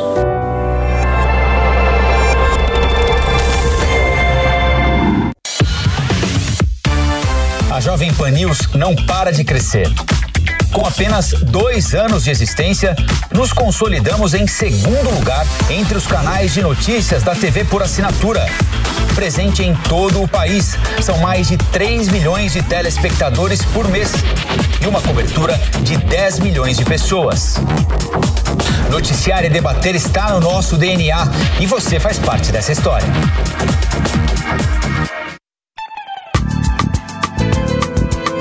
Nós estamos de volta no Morning Show dessa sexta-feira. A gente estava falando há pouco dessa saída. Maduro tirou o escritório de direitos humanos da ONU lá da Venezuela. Polêmica Que mal faria esse escritório lá? Delegado Palumbo. É um ditador, né? Pode, tivemos a, uma conferência com o Juan Guaidó, que está exilado no, no, nos Estados Unidos, não pode entrar no seu país porque tem uma ordem de prisão do Ministério Público totalmente corrompido e pau mandado do presidente. Então, o que, que você vai esperar de um ditador? Né? O que nos deixa triste, já repeti isso várias vezes, é ele ser recebido no nosso país, que se diz uma democracia, com tapetes vermelhos, esquecendo toda a história dele de ditadura e de massacre ao povo, cuja população, 96%, é extremamente pobre. E olha só, o ex-presidente Jair Bolsonaro afirmou que enviou 800 mil reais aos Estados Unidos porque tinha dúvidas sobre a situação econômica do atual governo. O Bruno Pinheiro já está aqui com a gente no Morning Show de hoje para explicar esses, essa notícia, esses 800 mil reais que o ex-presidente teria mandado aos Estados Unidos. Bem-vindo, Bruno. Nelson Kobayashi, que bom falar com você, que nos acompanha nesta sexta-feira aqui, sempre uma honra, uma alegria, uma satisfação. O ex-presidente Jair Messias Bolsonaro confirmou essa informação ontem, na quinta-feira, que sim, no finalzinho do ano de 2022, ele enviou 800 mil reais para uma conta nos Estados Unidos e alegou que tinha uma incerteza do mercado financeiro e como seria a chegada do governo Lula. Essa é a investigação da Polícia Federal que está em andamento com uma suspeita de que esse valor de 800 mil reais seja resultado de uma venda ilegal de itens que o ex-chefe do executivo tenha recebido durante as suas viagens internacionais, assim como recebeu joias e teria é, revendido então é, essas joias e recebido esse valor e enviado para uma conta nos Estados Unidos. O ex-chefe do executivo, Jair Messias Bolsonaro, afirmou que não vê nenhuma ilegalidade no envio de 800 mil reais. Vamos ver o que ele respondeu nas redes sociais. O Bruno, e tem mais uma informação, né? O advogado Marcelo Bessa deixou a defesa que estava atuando. Conta pra gente. É, justamente, esse caso é, repercute já que foi uma medida cautelar do ministro Alexandre de Moraes na última operação da Polícia Federal. Foram cerca de 48 medidas cautelares aplicadas em diversos alvos daquela operação que nós acompanhamos ao vivo aqui na Jovem Pan, uma intensa cobertura em várias cidades e aqui também no Distrito Federal. Diante disso, os advogados não vão se comunicar mais, nem mesmo os investigados, Valdemar Costa Neto e nem mesmo o ex-presidente Jair Messias Bolsonaro. Bolsonaro. Então, o advogado de Valdemar Costa Neto, que a mando de Valdemar também advogava para Jair Messias Bolsonaro, isso foi alterado. E aí, ontem foi informado de forma oficial ao aos ministros do STF, ao ministro relator, inclusive o ministro Alexandre de Moraes, essa substituição de advogado e o outro fica somente com Valdemar Costa Neto, já que eles estão impossibilitados, tem essa restrição de comunicação após essa operação da Polícia Federal até finalizar este inquérito que está em andamento. Então tem atualização, essa nova advogada do ex-presidente herda então cerca de 15 a 16 ações que estão em andamento na Suprema Corte. Nelson Combayashi. Tá aí o Bruno Pinheiro, direto de Brasília, trazendo essas informações importantes. Obrigado, Bruno. Volte sempre ao Morning Show. Por aqui a gente vai repercutir essas Surdo notícias. Isso, eu quero começar com você, Júlia Luci. Olha, eu quero fazer uma declaração. Eu também mandei meu dinheiro para os Estados Unidos. Mas você tem 800 mil assim? Você tá é, Não, já estão. Tá ganhando mesmo. Ela tem até mais. Patrimônio imobilizado em imóvel, mas esse movimento de tirar o dinheiro do Brasil foi acompanhado por muita gente. Né? Eu vou levantar o dado aqui direitinho, mas foram bilhões de reais que saíram da poupança. É um movimento tão forte que já traz dificuldade para a própria Caixa Econômica de ter financiamento de imóveis. Infelizmente não foi muito noticiado isso, até para não criar um alarde, mas a Caixa depende de depósitos internos para poder fazer os seus programas habitacionais. Como houve uma fuga muito grande de capitais do Brasil, dentro da estrita legalidade, porque se o dinheiro é meu, eu mando ele para onde eu quiser. Tá certo? Então, assim, me surpreende esse, essa festividade que está sendo feita em, em, relação a essa notícia, porque se o dinheiro é dele, ele pode mandar para os Estados Unidos. E é natural que as pessoas coloquem o seu dinheiro numa moeda que elas confiam mais, num país com instituições fortes, em que você tem previsibilidade, que você não vai ter perda entendeu? De poder aquisitivo. Então, esse é um movimento que aconteceu. O Bolsonaro não foi o único. E as pessoas que nesse momento estão tentando fazer com que essa notícia seja considerada como uma peça preparatória de um golpe que não aconteceu, é bom que essas pessoas estudem um pouco e saibam que no Brasil, que ainda é um país capitalista, o dinheiro é da pessoa e ela pode bem aplicar onde entender. Ô, Aninha, mandar dinheiro para fora acho que tudo bem, né? A questão aí, eu acho que vai ser investigada, é a questão fiscal, porque tem toda uma burocracia para tirar o dinheiro do Brasil e mandar para fora também, né? É. E antes de você falar, eu queria ter esses 800 mil para mandar para qualquer lugar. Eu... Mas tem que ter os 800 mil primeiro, né? Não, eu acho que assim, é, eu Estou um pouco com a Júlia no sentido de que não tem nenhuma ilegalidade em você mandar dinheiro para fora do país, desde que você preencha todos os requisitos para tanto. Então você provavelmente pela quantidade tem que declarar isso no Banco Central, você tem que pagar um imposto. Se o Bolsonaro fez tudo isso, tudo bem, não tem nenhum tipo de problema, é uma narrativa. Agora, se ele não fez, ele tem que se explicar para as autoridades competentes por que ele fez da forma errada. É isso que a gente precisa entender se aconteceu ou não. Ô, mano, é impressionante como tudo tá virando notícia, essa questão envolvendo o ex-presidente Bolsonaro, né? Sim, mas também a gente precisa lembrar, a princípio, de fato, eu concordo com a Júlia, concordo com, com a Aninha, não tem nada demais. O dinheiro é dele, ele coloca onde ele quiser. Mas o que está sendo investigado é se há algum tipo de conexão ou não entre esse envio de recursos para o exterior e as outras ações, as outras peças que compõem a investigação.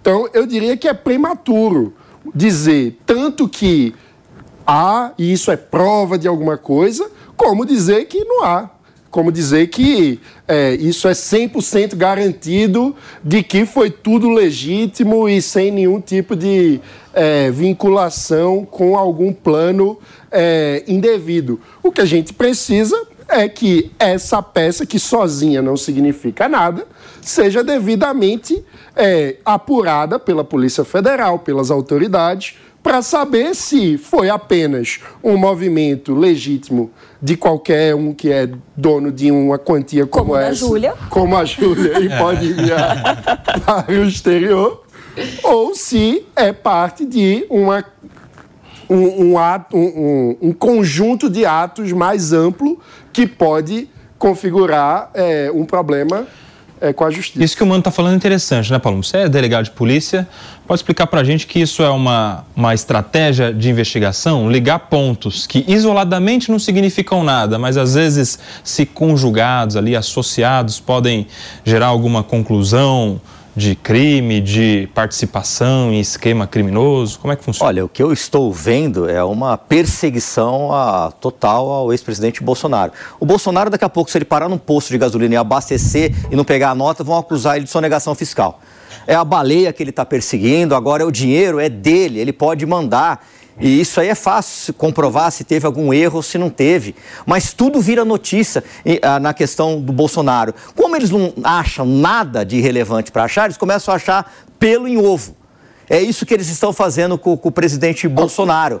entendeu? não, não, não, não, mas, mas ele trabalhou a vida inteira. É ele pode ter. Ele trabalhou a vida inteira. Eu vou te dar um exemplo que aconteceu com a minha família. O meu tá pai. Dentro da lei, ótimo. Eu vou te dar um exemplo que aconteceu com a minha família a esquerda extremista não tem limite para acusar as pessoas. Um jornalista esquerdista extremista acusou o meu pai porque meu pai fez uma campanha, fez uma doação na minha campanha. Só que ele trabalhou a vida inteira, tem uma empresa. Mas não. A primeiro vocês jogam a notícia, a esquerda extremista, para depois a pessoa que está sendo acusada ter que se defender de uma coisa que ela não fez. Tem alguma prova que tem algum ilícito nisso? Não tem. O homem foi acusado de perseguir uma baleia. Instauraram um inquérito policial. Vocês vão achar que isso é normal? Não é normal. Oh. Mas o, o, fato de ter coisas absurdas, como um inquérito que investiga a perseguição, importunação de baleia. É absurdo. É um absurdo, eu concordo, já fizemos Mas essa tá crítica na... aqui. Mas, Mas tá na lei, né? É, e isso não tem nada a ver com o restante das questões que estão sendo apuradas, que, caso se confirmem, são gravíssimas. Você tem um presidente da República numa reunião discutindo minuta golpista, é um pra absurdo. Mim, pra mim, mais grave é dinheiro na cueca e dinheiro no apartamento. Ô, ô, Ana. As duas coisas são gravíssimas. Não, é muito mais grave o dinheiro na cueca e dinheiro no apartamento. Uma, uma, a corrupção é, é muito mais grave uma ditadura em geral ele nunca perseguiu é acompanhada de corrupção. Ele nunca perseguiu a imprensa. Ah, peraí. Nunca. Ô, Ana, eu quero te ouvir, porque na igreja fala que não tem pecadinho nem pecadão. Tem Tudo pecado. é pecado, né? E no direito criminal, não tem um crimezão e um crimezinho. No caso da baleia que a turma está falando aqui, tem lei.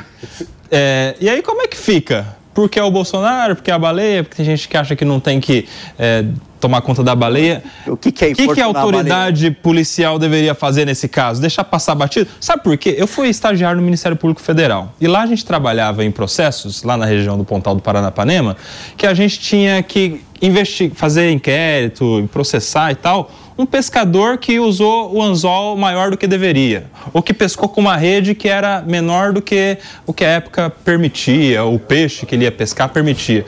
Aí como é que fica se a gente protege o peixinho lá Mas do Rio Paranazão e não a baleia? O, o, o, Bolsonaro não foi atrás da baleia, a baleia apareceu lá. E aí? E aí a, a Polícia Federal quero... perde, a Polícia Federal perde tempo A minha função não. é provocar, meus amigos. Vocês aí, ó, eu mudei, eu saí desse sofá Se você tivesse no jet ski e aparecesse uma baleia, você não ia ficar olhando? Eu ia. Ô, ô Palumbão, deixa eu falar um negócio. A minha função é provocar agora. Eu saí desse sofá aí, vocês não sabem uma liberdade que a gente tem aqui. É verdade. Joga aí, ó. Você não apanha, você não apanha nas, nas redes sociais. É, o Palumbo Não, mas eu vou falar uma coisa que o Palumbo não vai ter como não concordar. Ah. Se a gente tem a lei, é, a lei tem que ser cumprida. Se existe violação à lei, ela tem que ser investigada. A gente pode ficar aqui questionando se a lei faz sentido ou se não faz, é, se existe uma, uma linha aí de tolerância por conta não foi intencional que ele chegou perto da baleia, mas aí... O Palumbo é deputado, ele vai revogar a lei. Pelo amor de Deus, meu. O Palumbo vai Você revogar tá a lei da baleia. Que passa uma baleia. Você fica lá, mas o... tome intimação na Polícia Federal, vocês não têm o que mas fazer. Aí, mas aí é que tá. Mas daí o cara ia responder por prevaricação, o delegado. Não, o, que prevaricação do no, quê, meu? No mundo ideal, isso é investigado, mas é investigado igualmente para todo mundo, seja ele o Bolsonaro ou o pescador, e não sendo verificados os elementos caracterizadores de um ato ilícito, de um crime, porque aí tem o componente da intenção. O dolo. O dolo tudo aí vai cada um para um canto. A investigação, gente, desculpa, ela tem que acontecer, porque tá na lei que tem que acontecer. Só que a gente tem um problema no Brasil que nem sempre acontece. Então, por que está acontecendo com o Bolsonaro? As pessoas, até com uma certa razão, dizem que é perseguição. Porque não é todo pescador que é investigado. Não é toda pessoa que chega perto da baleia. E aí o problema está aí. Porque se está na lei, todo mundo tinha que ser investigado. E se chega lá na frente, não tem crime, é absolvido. Nem é instaurada aí uma ação penal e está tudo bem diziam na faculdade que para condenar tem que ter certeza, para investigar basta a pois dúvida. É. Olha só, a Polícia Civil do Distrito Federal indiciou Jair Renan Bolsonaro, filho do ex-presidente Jair Bolsonaro, e outros investigados por falsidade ideológica, uso de documentos falsos e lavagem de dinheiro. A suspeita é de que Jair Renan fraudou documentos para tomar empréstimos. A polícia acredita que o filho do ex-presidente falsificou as relações de faturamento da empresa RB Eventos e Mídia para conseguir um empréstimo de 157 mil reais. Depois, em 2023, obteve novos empréstimos de 251 mil e de 291 mil reais. Júlia Luci, aqui já não é uma investigação aberta, é um indiciamento, que é o final da investigação. A polícia concluiu que há aí grande chance de cometimento desses crimes. É, ele saiu da condição de suspeito e agora ele é investigado. Então, existe mais é, substância para continuar essas investigações e a gente está falando de coisas gravíssimas, né? É, é, alguns crimes aí que a falsidade ideológica, por exemplo, essa tentativa de você obter crédito, porque pelo que eu busquei, eles fizeram é, é, é, manipulação nos documentos para exatamente terem acesso a crédito. Então aí você já tem um crime também contra o sistema financeiro e isso é muito grave. Que seja investigado amplamente e se perceber que houve mesmo aí o crime, que ele seja punido. Agora, voltando um pouquinho na, na discussão passada, nós temos na administração pública o chamado princípio da insignificância. A gente tem algumas questões, porque não é porque a lei diz ou porque existe uma abertura legal para você fazer certas coisas que você deve fazer, porque é caro. O próprio Tribunal de Contas da União tem vários.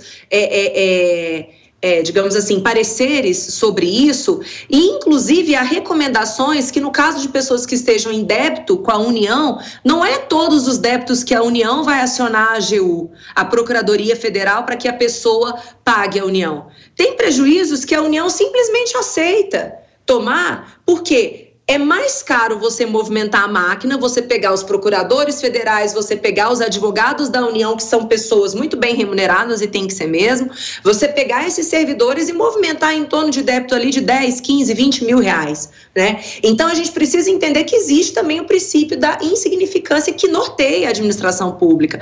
Quando você pega uma estrutura da Polícia Federal e movimenta em torno de um inquérito como esse, é um desrespeito até em relação à própria polícia.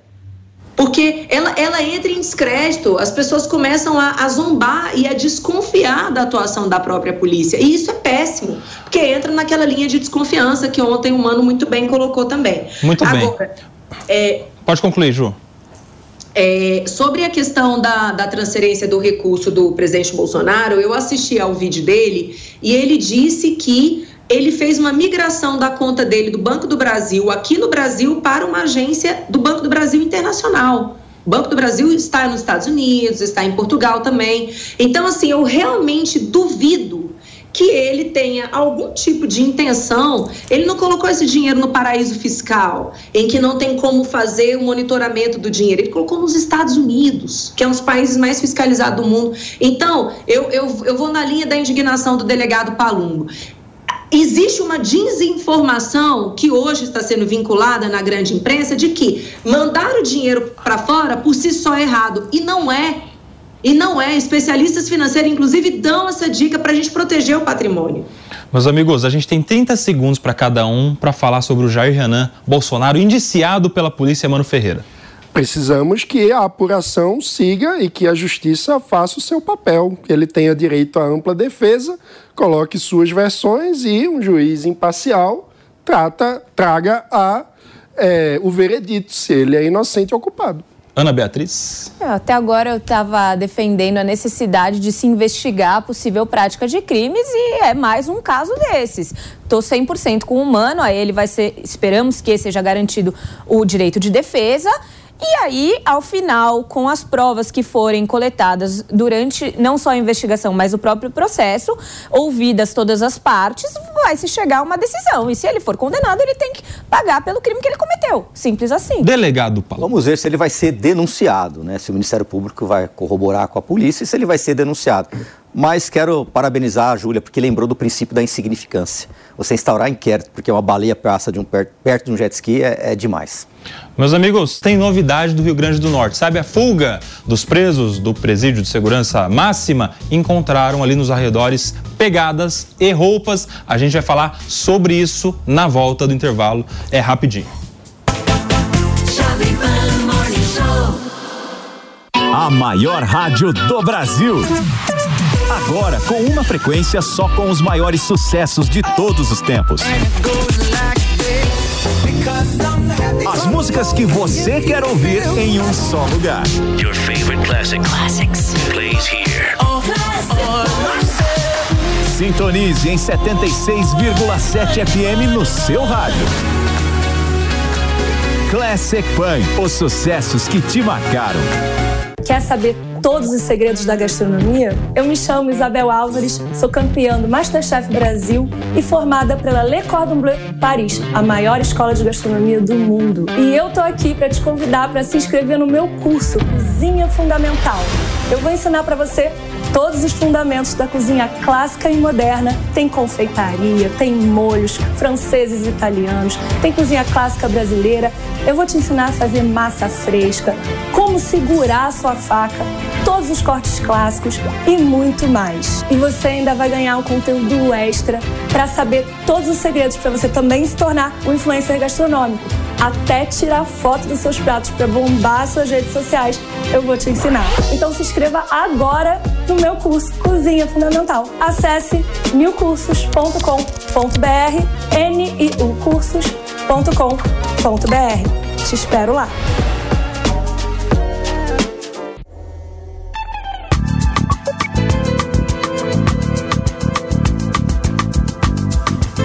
Nós estamos de volta aqui no Morning Show dessa sexta-feira e olha só a notícia do Rio Grande do Norte. As equipes que buscam pelos dois fugitivos da Penitenciária Federal de Mossoró, do Rio Grande do Norte, acreditam que por muito pouco os os recapturaram na madrugada desta sexta-feira.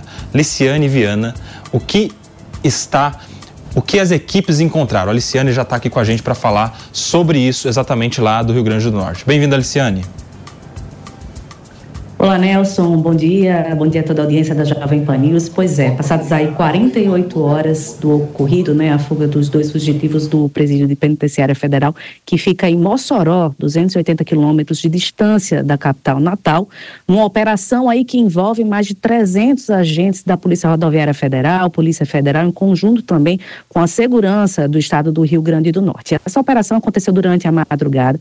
Foram encontrados aí rastros que possivelmente seriam do dos dois fugitivos. Olha só, durante essa operação, numa casa foram encontrados duas camisas, uma rede e também rastros de sapatilhas que são semelhantes às usadas pelos detentos no presídio. Apesar de não ter nada concreto, corrobora muito com a hipótese da polícia de que esses fugitivos ainda estariam no perímetro muito próximo ali do presídio. Inclusive, o ministro Ricardo Lewandowski falou na coletiva de ontem sobre a possibilidade de que esses presídios estariam a cerca de 15 quilômetros, pelo menos, de distância do presídio.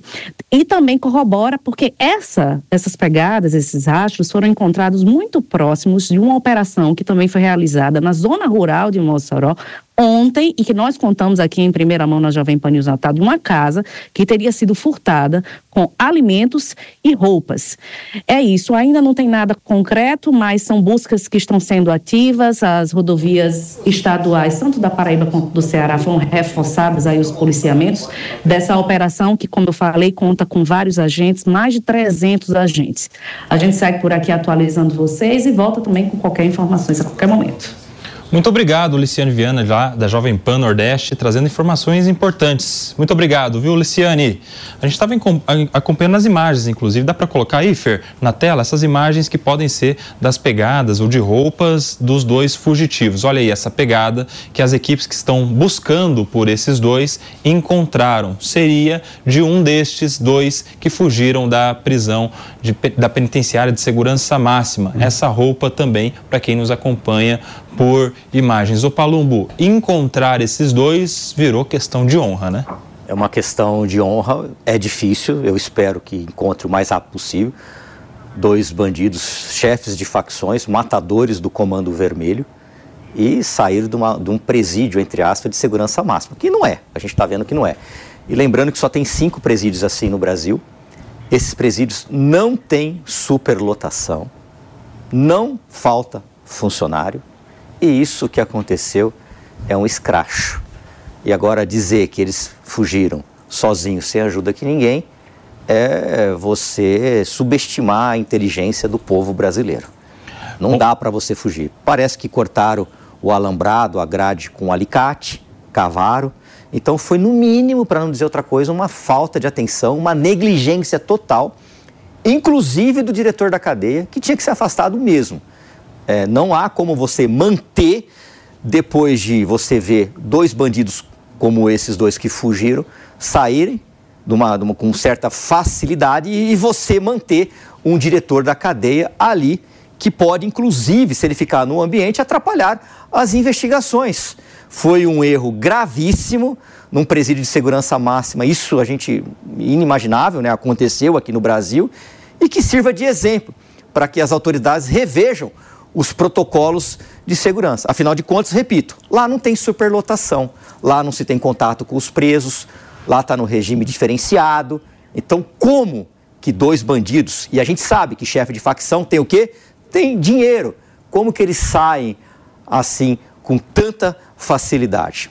Ô, Julia, ontem, na entrevista que a gente acompanhava do André Garcia, secretário nacional de Políticas Penais, ele informou que havia cerca de 100 policiais federais empenhados lá no Rio Grande do Norte para essas buscas, mais cerca de 100 policiais rodoviários da, da, da, PRF, né, da Polícia Rodoviária Federal, também empenhados monitorando as rodovias. É um grande, uma grande operação na busca por esses dois agora.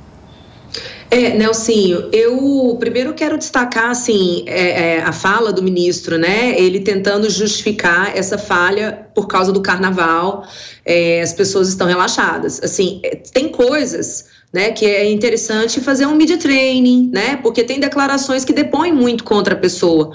Não é justificável né? No carnaval, quem está curtindo o carnaval é quem está fora da prisão. Quem está dentro tem que seguir ali os devidos protocolos. Então, não tem esse tipo de justificativa. E aí, algumas discussões foram feitas ontem, depois dessa declaração, e uma delas eu acho até que o Palumbo é uma pessoa muito boa para poder comentar. É, na ideia de transformar é, um sistema federal né, que é o Sistema Único de Segurança Pública, né, o SUSP, se eu não me engano, que é essa, é, é, é essa sigla. Só que eu não entendo você querer delegar a mesma autoridade que falhou, governo federal no caso, a mesma autoridade que falhou, você querer entregar mais poder, mais responsabilidade a ela. Então, eu queria saber a opinião do Palumbo porque, pelo que eu estou enxergando que está acontecendo hoje no Brasil, do ponto de vista da ciência política, a, a federação ela está se esvaindo. E se isso se concretizar, o que, que vai sobrar para os estados em termos de competência? Entende? Eu acho que a gente está ferindo de morte o nosso pacto federativo. Qual é a sua opinião, Palumbo? Eu acho que nós temos que investir no ser humano. Eu vou dar alguns exemplos. É, ontem, durante o programa, eu recebi um WhatsApp de um policial penal e eu vou até ler aqui, ó. Para o senhor ter noção, no plantão de ontem, tocamos a cadeia com quatro policiais penais. Claro que eu não vou identificar o policial penal, e é óbvio que eu não vou falar onde ele trabalha. Com, com uma população carcerária de mais de 1.200 presos. Estão pedindo para acontecer alguma coisa. Isso é uma tragédia anunciada. E é por isso que eu sou muito crítico quando a gente coloca, por exemplo, o secretário da administração penitenciária, um coronel da Polícia Militar. Numa instituição que tem centenas de policiais penais que lidam com isso desde o início da carreira, com curso superior que poderiam fazer um papel muito melhor. Sem contar que as instituições têm ego. Tem ego.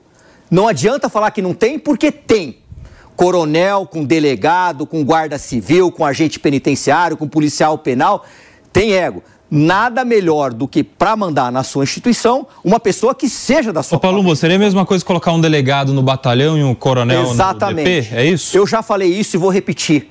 Quando o Bruno Covas assumiu a prefeitura de São Paulo, eu não tinha amizade com ele, tinha um bom relacionamento, eu liguei para ele, falei assim, quer começar a ajudar a guarda? Ele falou, o que, que eu tenho que fazer, Palumbo? Tira os coronéis de lá. Ele falou: Você quer colocar delegado? Eu falei: Não, não quero colocar delegado, não. Nem delegado e nem coronel. São 5 mil homens. Não é possível que o senhor não vai achar um com curso superior capaz de comandar a guarda. Porque eles também não gostam de ser mandado por delegado, eles não gostam de ser mandado por coronel. Isso cria uma também, insatisfação. E aí, quando você tem o ego, você começa a a perseguir certas atitudes, você não deixa certa, é, é, é, você apoiar outras instituições. Por exemplo, a, a Polícia Penal tem um setor de canil, que por vezes apoia a Polícia Civil. E parece que o secretário quer impedir isso. Por que, que quer impedir isso? Qual é o motivo plausível? Aí o que eu ouvi, ah, é porque eu que pago a ração do cachorro, então não vai apoiar só a minha instituição. Isso está errado. Está errado, isso é um absurdo, porque o governo vem do, o dinheiro vem do imposto de todos nós. E se esses, esses animais, esse, esse, esse cão, é capaz de ajudar a Polícia Civil, é capaz de ajudar a Polícia Militar, é capaz de ajudar as forças de segurança, por que não autorizar? Esse é só um dos erros absurdos que acontece. Ô, Mano, essa ideia que a Júlia está discutindo aqui, será que a gente tem que federalizar, dar mais poder para o, o, o, ente federal nos presídios ou não? Como é que fica o pacto federativo?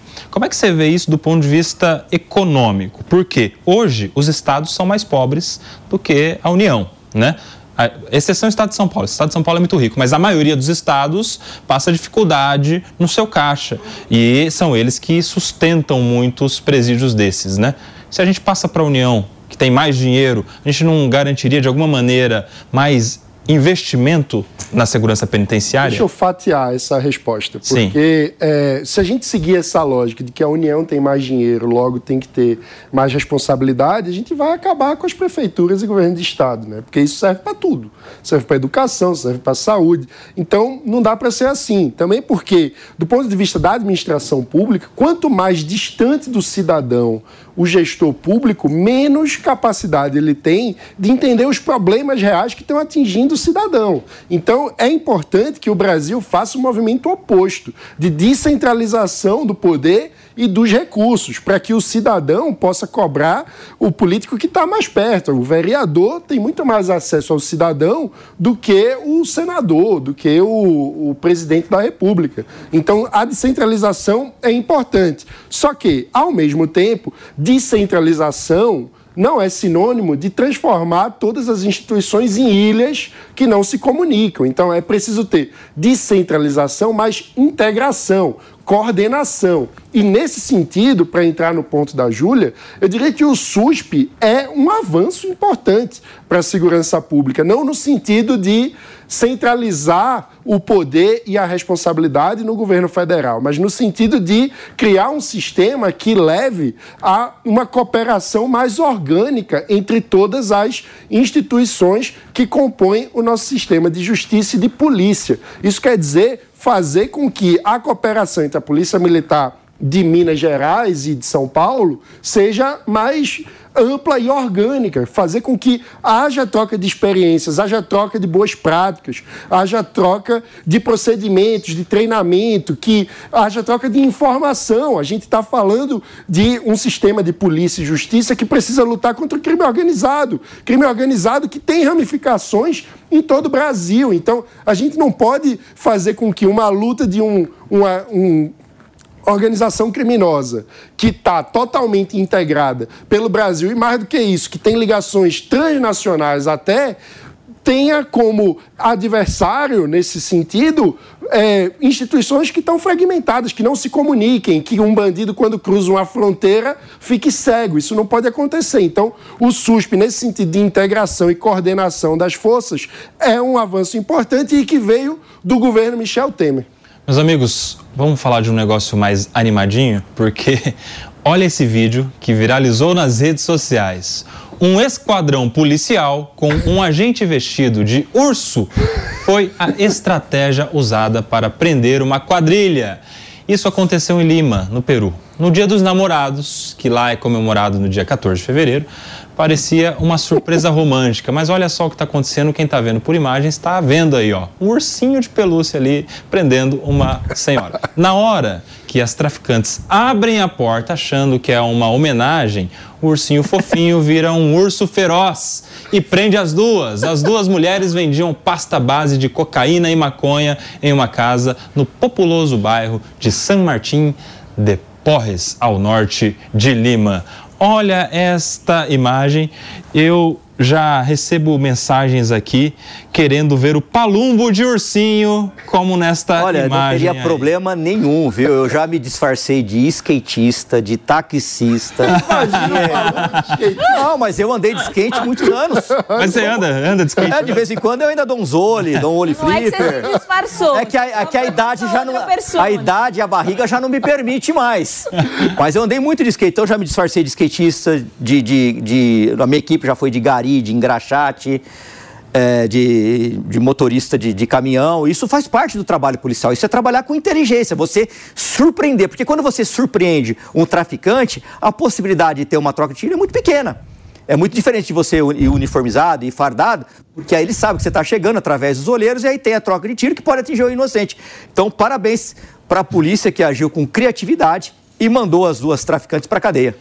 Eu fico imaginando, Aninha, a, a mentalidade ali, a, o que pensavam essas duas criminosas quando ach, acharam que ia receber ali uma, uma homenagem, né? Lembra dos carros de som? Vocês já viram isso? Aqueles carros de homenagem, carro do som do amor, como é que chamava essas coisas aí? Aquela trilha é, sonora aquela assim trilha de... Aquela, aquela voz de locutor. Está passando agora, e... uma mensagem para o seu coração. É, essa, essa, essa trilha sonora aí. Quem vai mandar uma dessa para Júlia? Eu não sei se a pessoa ama ou odeia quem faz faz isso aí uma com a outra. Não é verdade? Eu ia sair correndo. Mas daí elas achavam que teriam uma noite romântica. A noite foi na cadeia, olha só. Imagina a frustração. Ô, Nelsinho, deixa eu te falar uma coisa. É, passou da hora das polícias aí fazerem uso dessas artimanhas com maior frequência, porque é como o Palumbo falou, dá certo porque a pessoa é pega desprevenida. O que eu ia comentar, e acho que foge um pouquinho do assunto, mas nem tanto, é que agora teve dia de São Valentim. E aí, é, os criminosos muito eficientes começaram a ligar para as pessoas dizendo: olha, tenho flores para te entregar, você pode descer na portaria. Então, assim, é um artifício que é utilizado para o mal.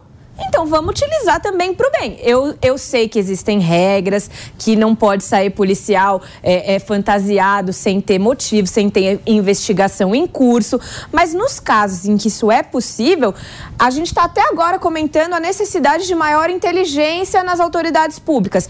Esse é um exemplo claro de inteligência que deu certo, porque elas foram presas. Então acho ótimo. É, só para contextualizar, lá no dia 14 de fevereiro era o dia dos namorados, como então, é. na maior parte do mundo é no dia 14 o, de fevereiro. O nosso amigo Fabrício trouxe aqui a informação é. de que no Peru esse tipo de estratégia é comum. Inclusive no Natal, muitas vezes a polícia faz operações fantasiado de Papai Noel. Ô, ô Ju, criatividade em prol da segurança pública, né? Gente, antes de mais nada, realmente, cadê o PP? Ah, se você, se você não sabe. Você... Vai chegar o caminhão aí.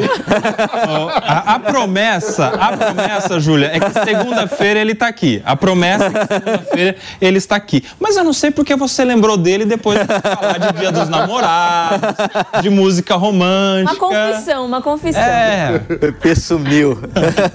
Mas assim, o que me chamou atenção nesse caso, se vocês observarem assim no início da, da filmagem, as moças, elas fazem assim, ó, quando elas vêm. Elas... ah, então, gente, se a mulher é traficante, ela é bandida braba, né, Palumbo? Ela, ela é. é Passa a base de cocaína. amam, Ju.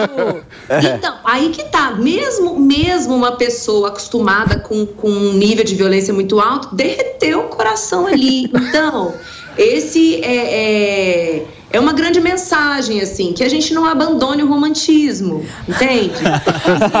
Hoje em dia. É, Viu, Pepe? Banalizou tudo, né? Banalizou demais. A pessoa sai, já, já fica e tal. Gente, oh. é tão gostoso o romantismo.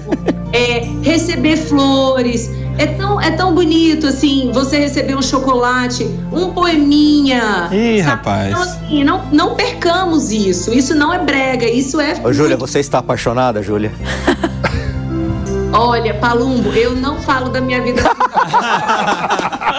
A não resposta também é uma resposta. Mas vamos falar de outra coisa aqui. Já que estamos falando de presentes, flores, de repente dar um colar para namorada, né, Palumbo? É. Tem um colar mais polêmico por aí.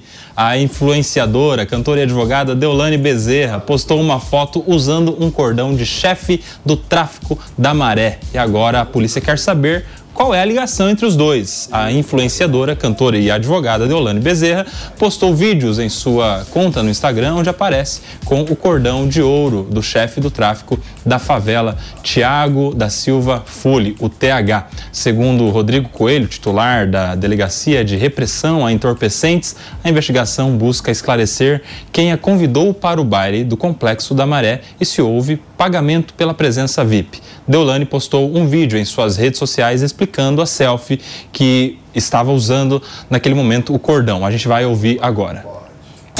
Complexo da Mareonte, tava lá no baile da Disney, o Luan cantou lá, top. Fui bem recebida, não gastei um real, bebi que Saí 10 horas da manhã, tirei foto com geral, com cordão, sem cordão, botaram cordão em mim, tiraram. E poucas, eu sou isso. Eu vim da favela e eu vou continuar indo. Sabe por quê? Tem pessoas lá que nunca vão poder me ver se eu não for até elas. E eu vou mesmo. Sou artista, meu amor. Aceito, tem que aceitar. Entendeu? Deixa eu viver. Vai cuidar da vida de vocês. Eu, hein? Ah. Zé Povinho é mata, hein? Porque os bicos que me vê, consto, tá na balada, tenta ver, quer saber de mim, não vê nada. Por quê? É. Por aqui, quero ouvir Ana Beatriz, que sabe tudo dos, do mundo dos famosos, inclusive da Deolane. Gente. Ela perdeu até o ar. Eu perdi, eu perdi a fala, eu perdi o ar, eu não tinha assistido esse vídeo maravilhoso, extremamente maravilhoso, você gostou? ilustrativo das pessoas que a gente enaltece na sociedade brasileira hoje em dia. É, eu tenho alguns questionamentos para fazer, eu não sei respondê-los, eu fico aqui apenas a minha indignação. Primeiro, como que todo mundo sabe qual é o colar do chefe do tráfico e ele não está preso? E ninguém foi atrás do tal do colar. Isso é uma coisa ele que. não me... pode visitar ela, como ela falou, É. porque senão ele vai ser preso. Esse é um dos motivos que as pessoas de lá não podem visitar. Não todas, 99% é gente de bem. Mas ela defende bandido. Ela já falou isso, ela defende bandido, ela gosta de bandido e é isso aí, a cara dela mesmo. O lado dela é bandido. Mas como que, como que a pessoa, todo mundo sabe de quem é o colar? Ele devia estar usando esse colar em um determinado momento. E, e nenhuma pessoa é capaz de abordar esse cidadão com um colar desse tamanho. Então, isso já é uma coisa que me chama bastante a atenção. A outra, e aí eu acho que essa é uma discussão até meio filosófica, a gente poderia passar a tarde inteira aqui falando disso, é sobre as pessoas que a gente tem como influências na nossa vida. Porque com todo respeito a essa senhora, acho que o trabalho dela aí, ela é bem famosa, ela é advogada, inclusive, mas não é um exemplo assim que a gente gostaria que fosse dado aos nossos filhos. Porque eu, por exemplo, não quero que minha filha use traf- colar de traficante nenhum. Então, é, é- é assim, ficam para mim esses dois questionamentos muito claros. Palumbo, tem 30 segundos. Ah, esse colar é de um chefe de uma facção lá eh, do, do, do- do Rio de Janeiro, chefe do tráfico, e ela falou: ah, ele não pode visitar. Claro que não. Se ele descer o morro, ele vai ser preso. Então, ela, eu repito o que eu falei, ela defende bandido, ela gosta de bandido, ela gosta de traficante, ela gosta de ladrão, e é isso aí. A gente anda com as pessoas mais parecidas com a- conosco, né? Ô, ô Palumbo, não fica bravo não, porque a gente Ah, tem uma eu não imagem... aguento essas coisas, não, Não, né? tem uma imagem sua que você, que você acha que vai gostar. Olha só. Palumbo skatista, gente. Ô, se puxar meu Instagram, tem eu dando uns olhos lá, hein? Ó, o Palumbo skatista, essa é a imagem. A inteligência artificial vai acabar com o mundo. A gente tem aí o Palumbo para você que eu tô magro. Imagem. Segunda-feira a gente vai ver de verdade o Palumbo dando uns, uns saltos de skate. Quero agradecer a semana aqui no Morning Show com Júlia Luci, delegado Palumbo, Ana Beatriz, Mano Ferreira. Muito bom estar com vocês sempre, meus amigos. A gente volta na segunda às 10 da manhã aqui na Jovem Pan, jornalismo independente. Jovem Pan Morning Show. Oferecimento Loja e 100. Preço baixo, carnezinho, entrega, montagem. É tudo sensacional. A opinião dos nossos comentaristas não reflete necessariamente a opinião do Grupo Jovem Pan de Comunicação. Realização Jovem Pan News.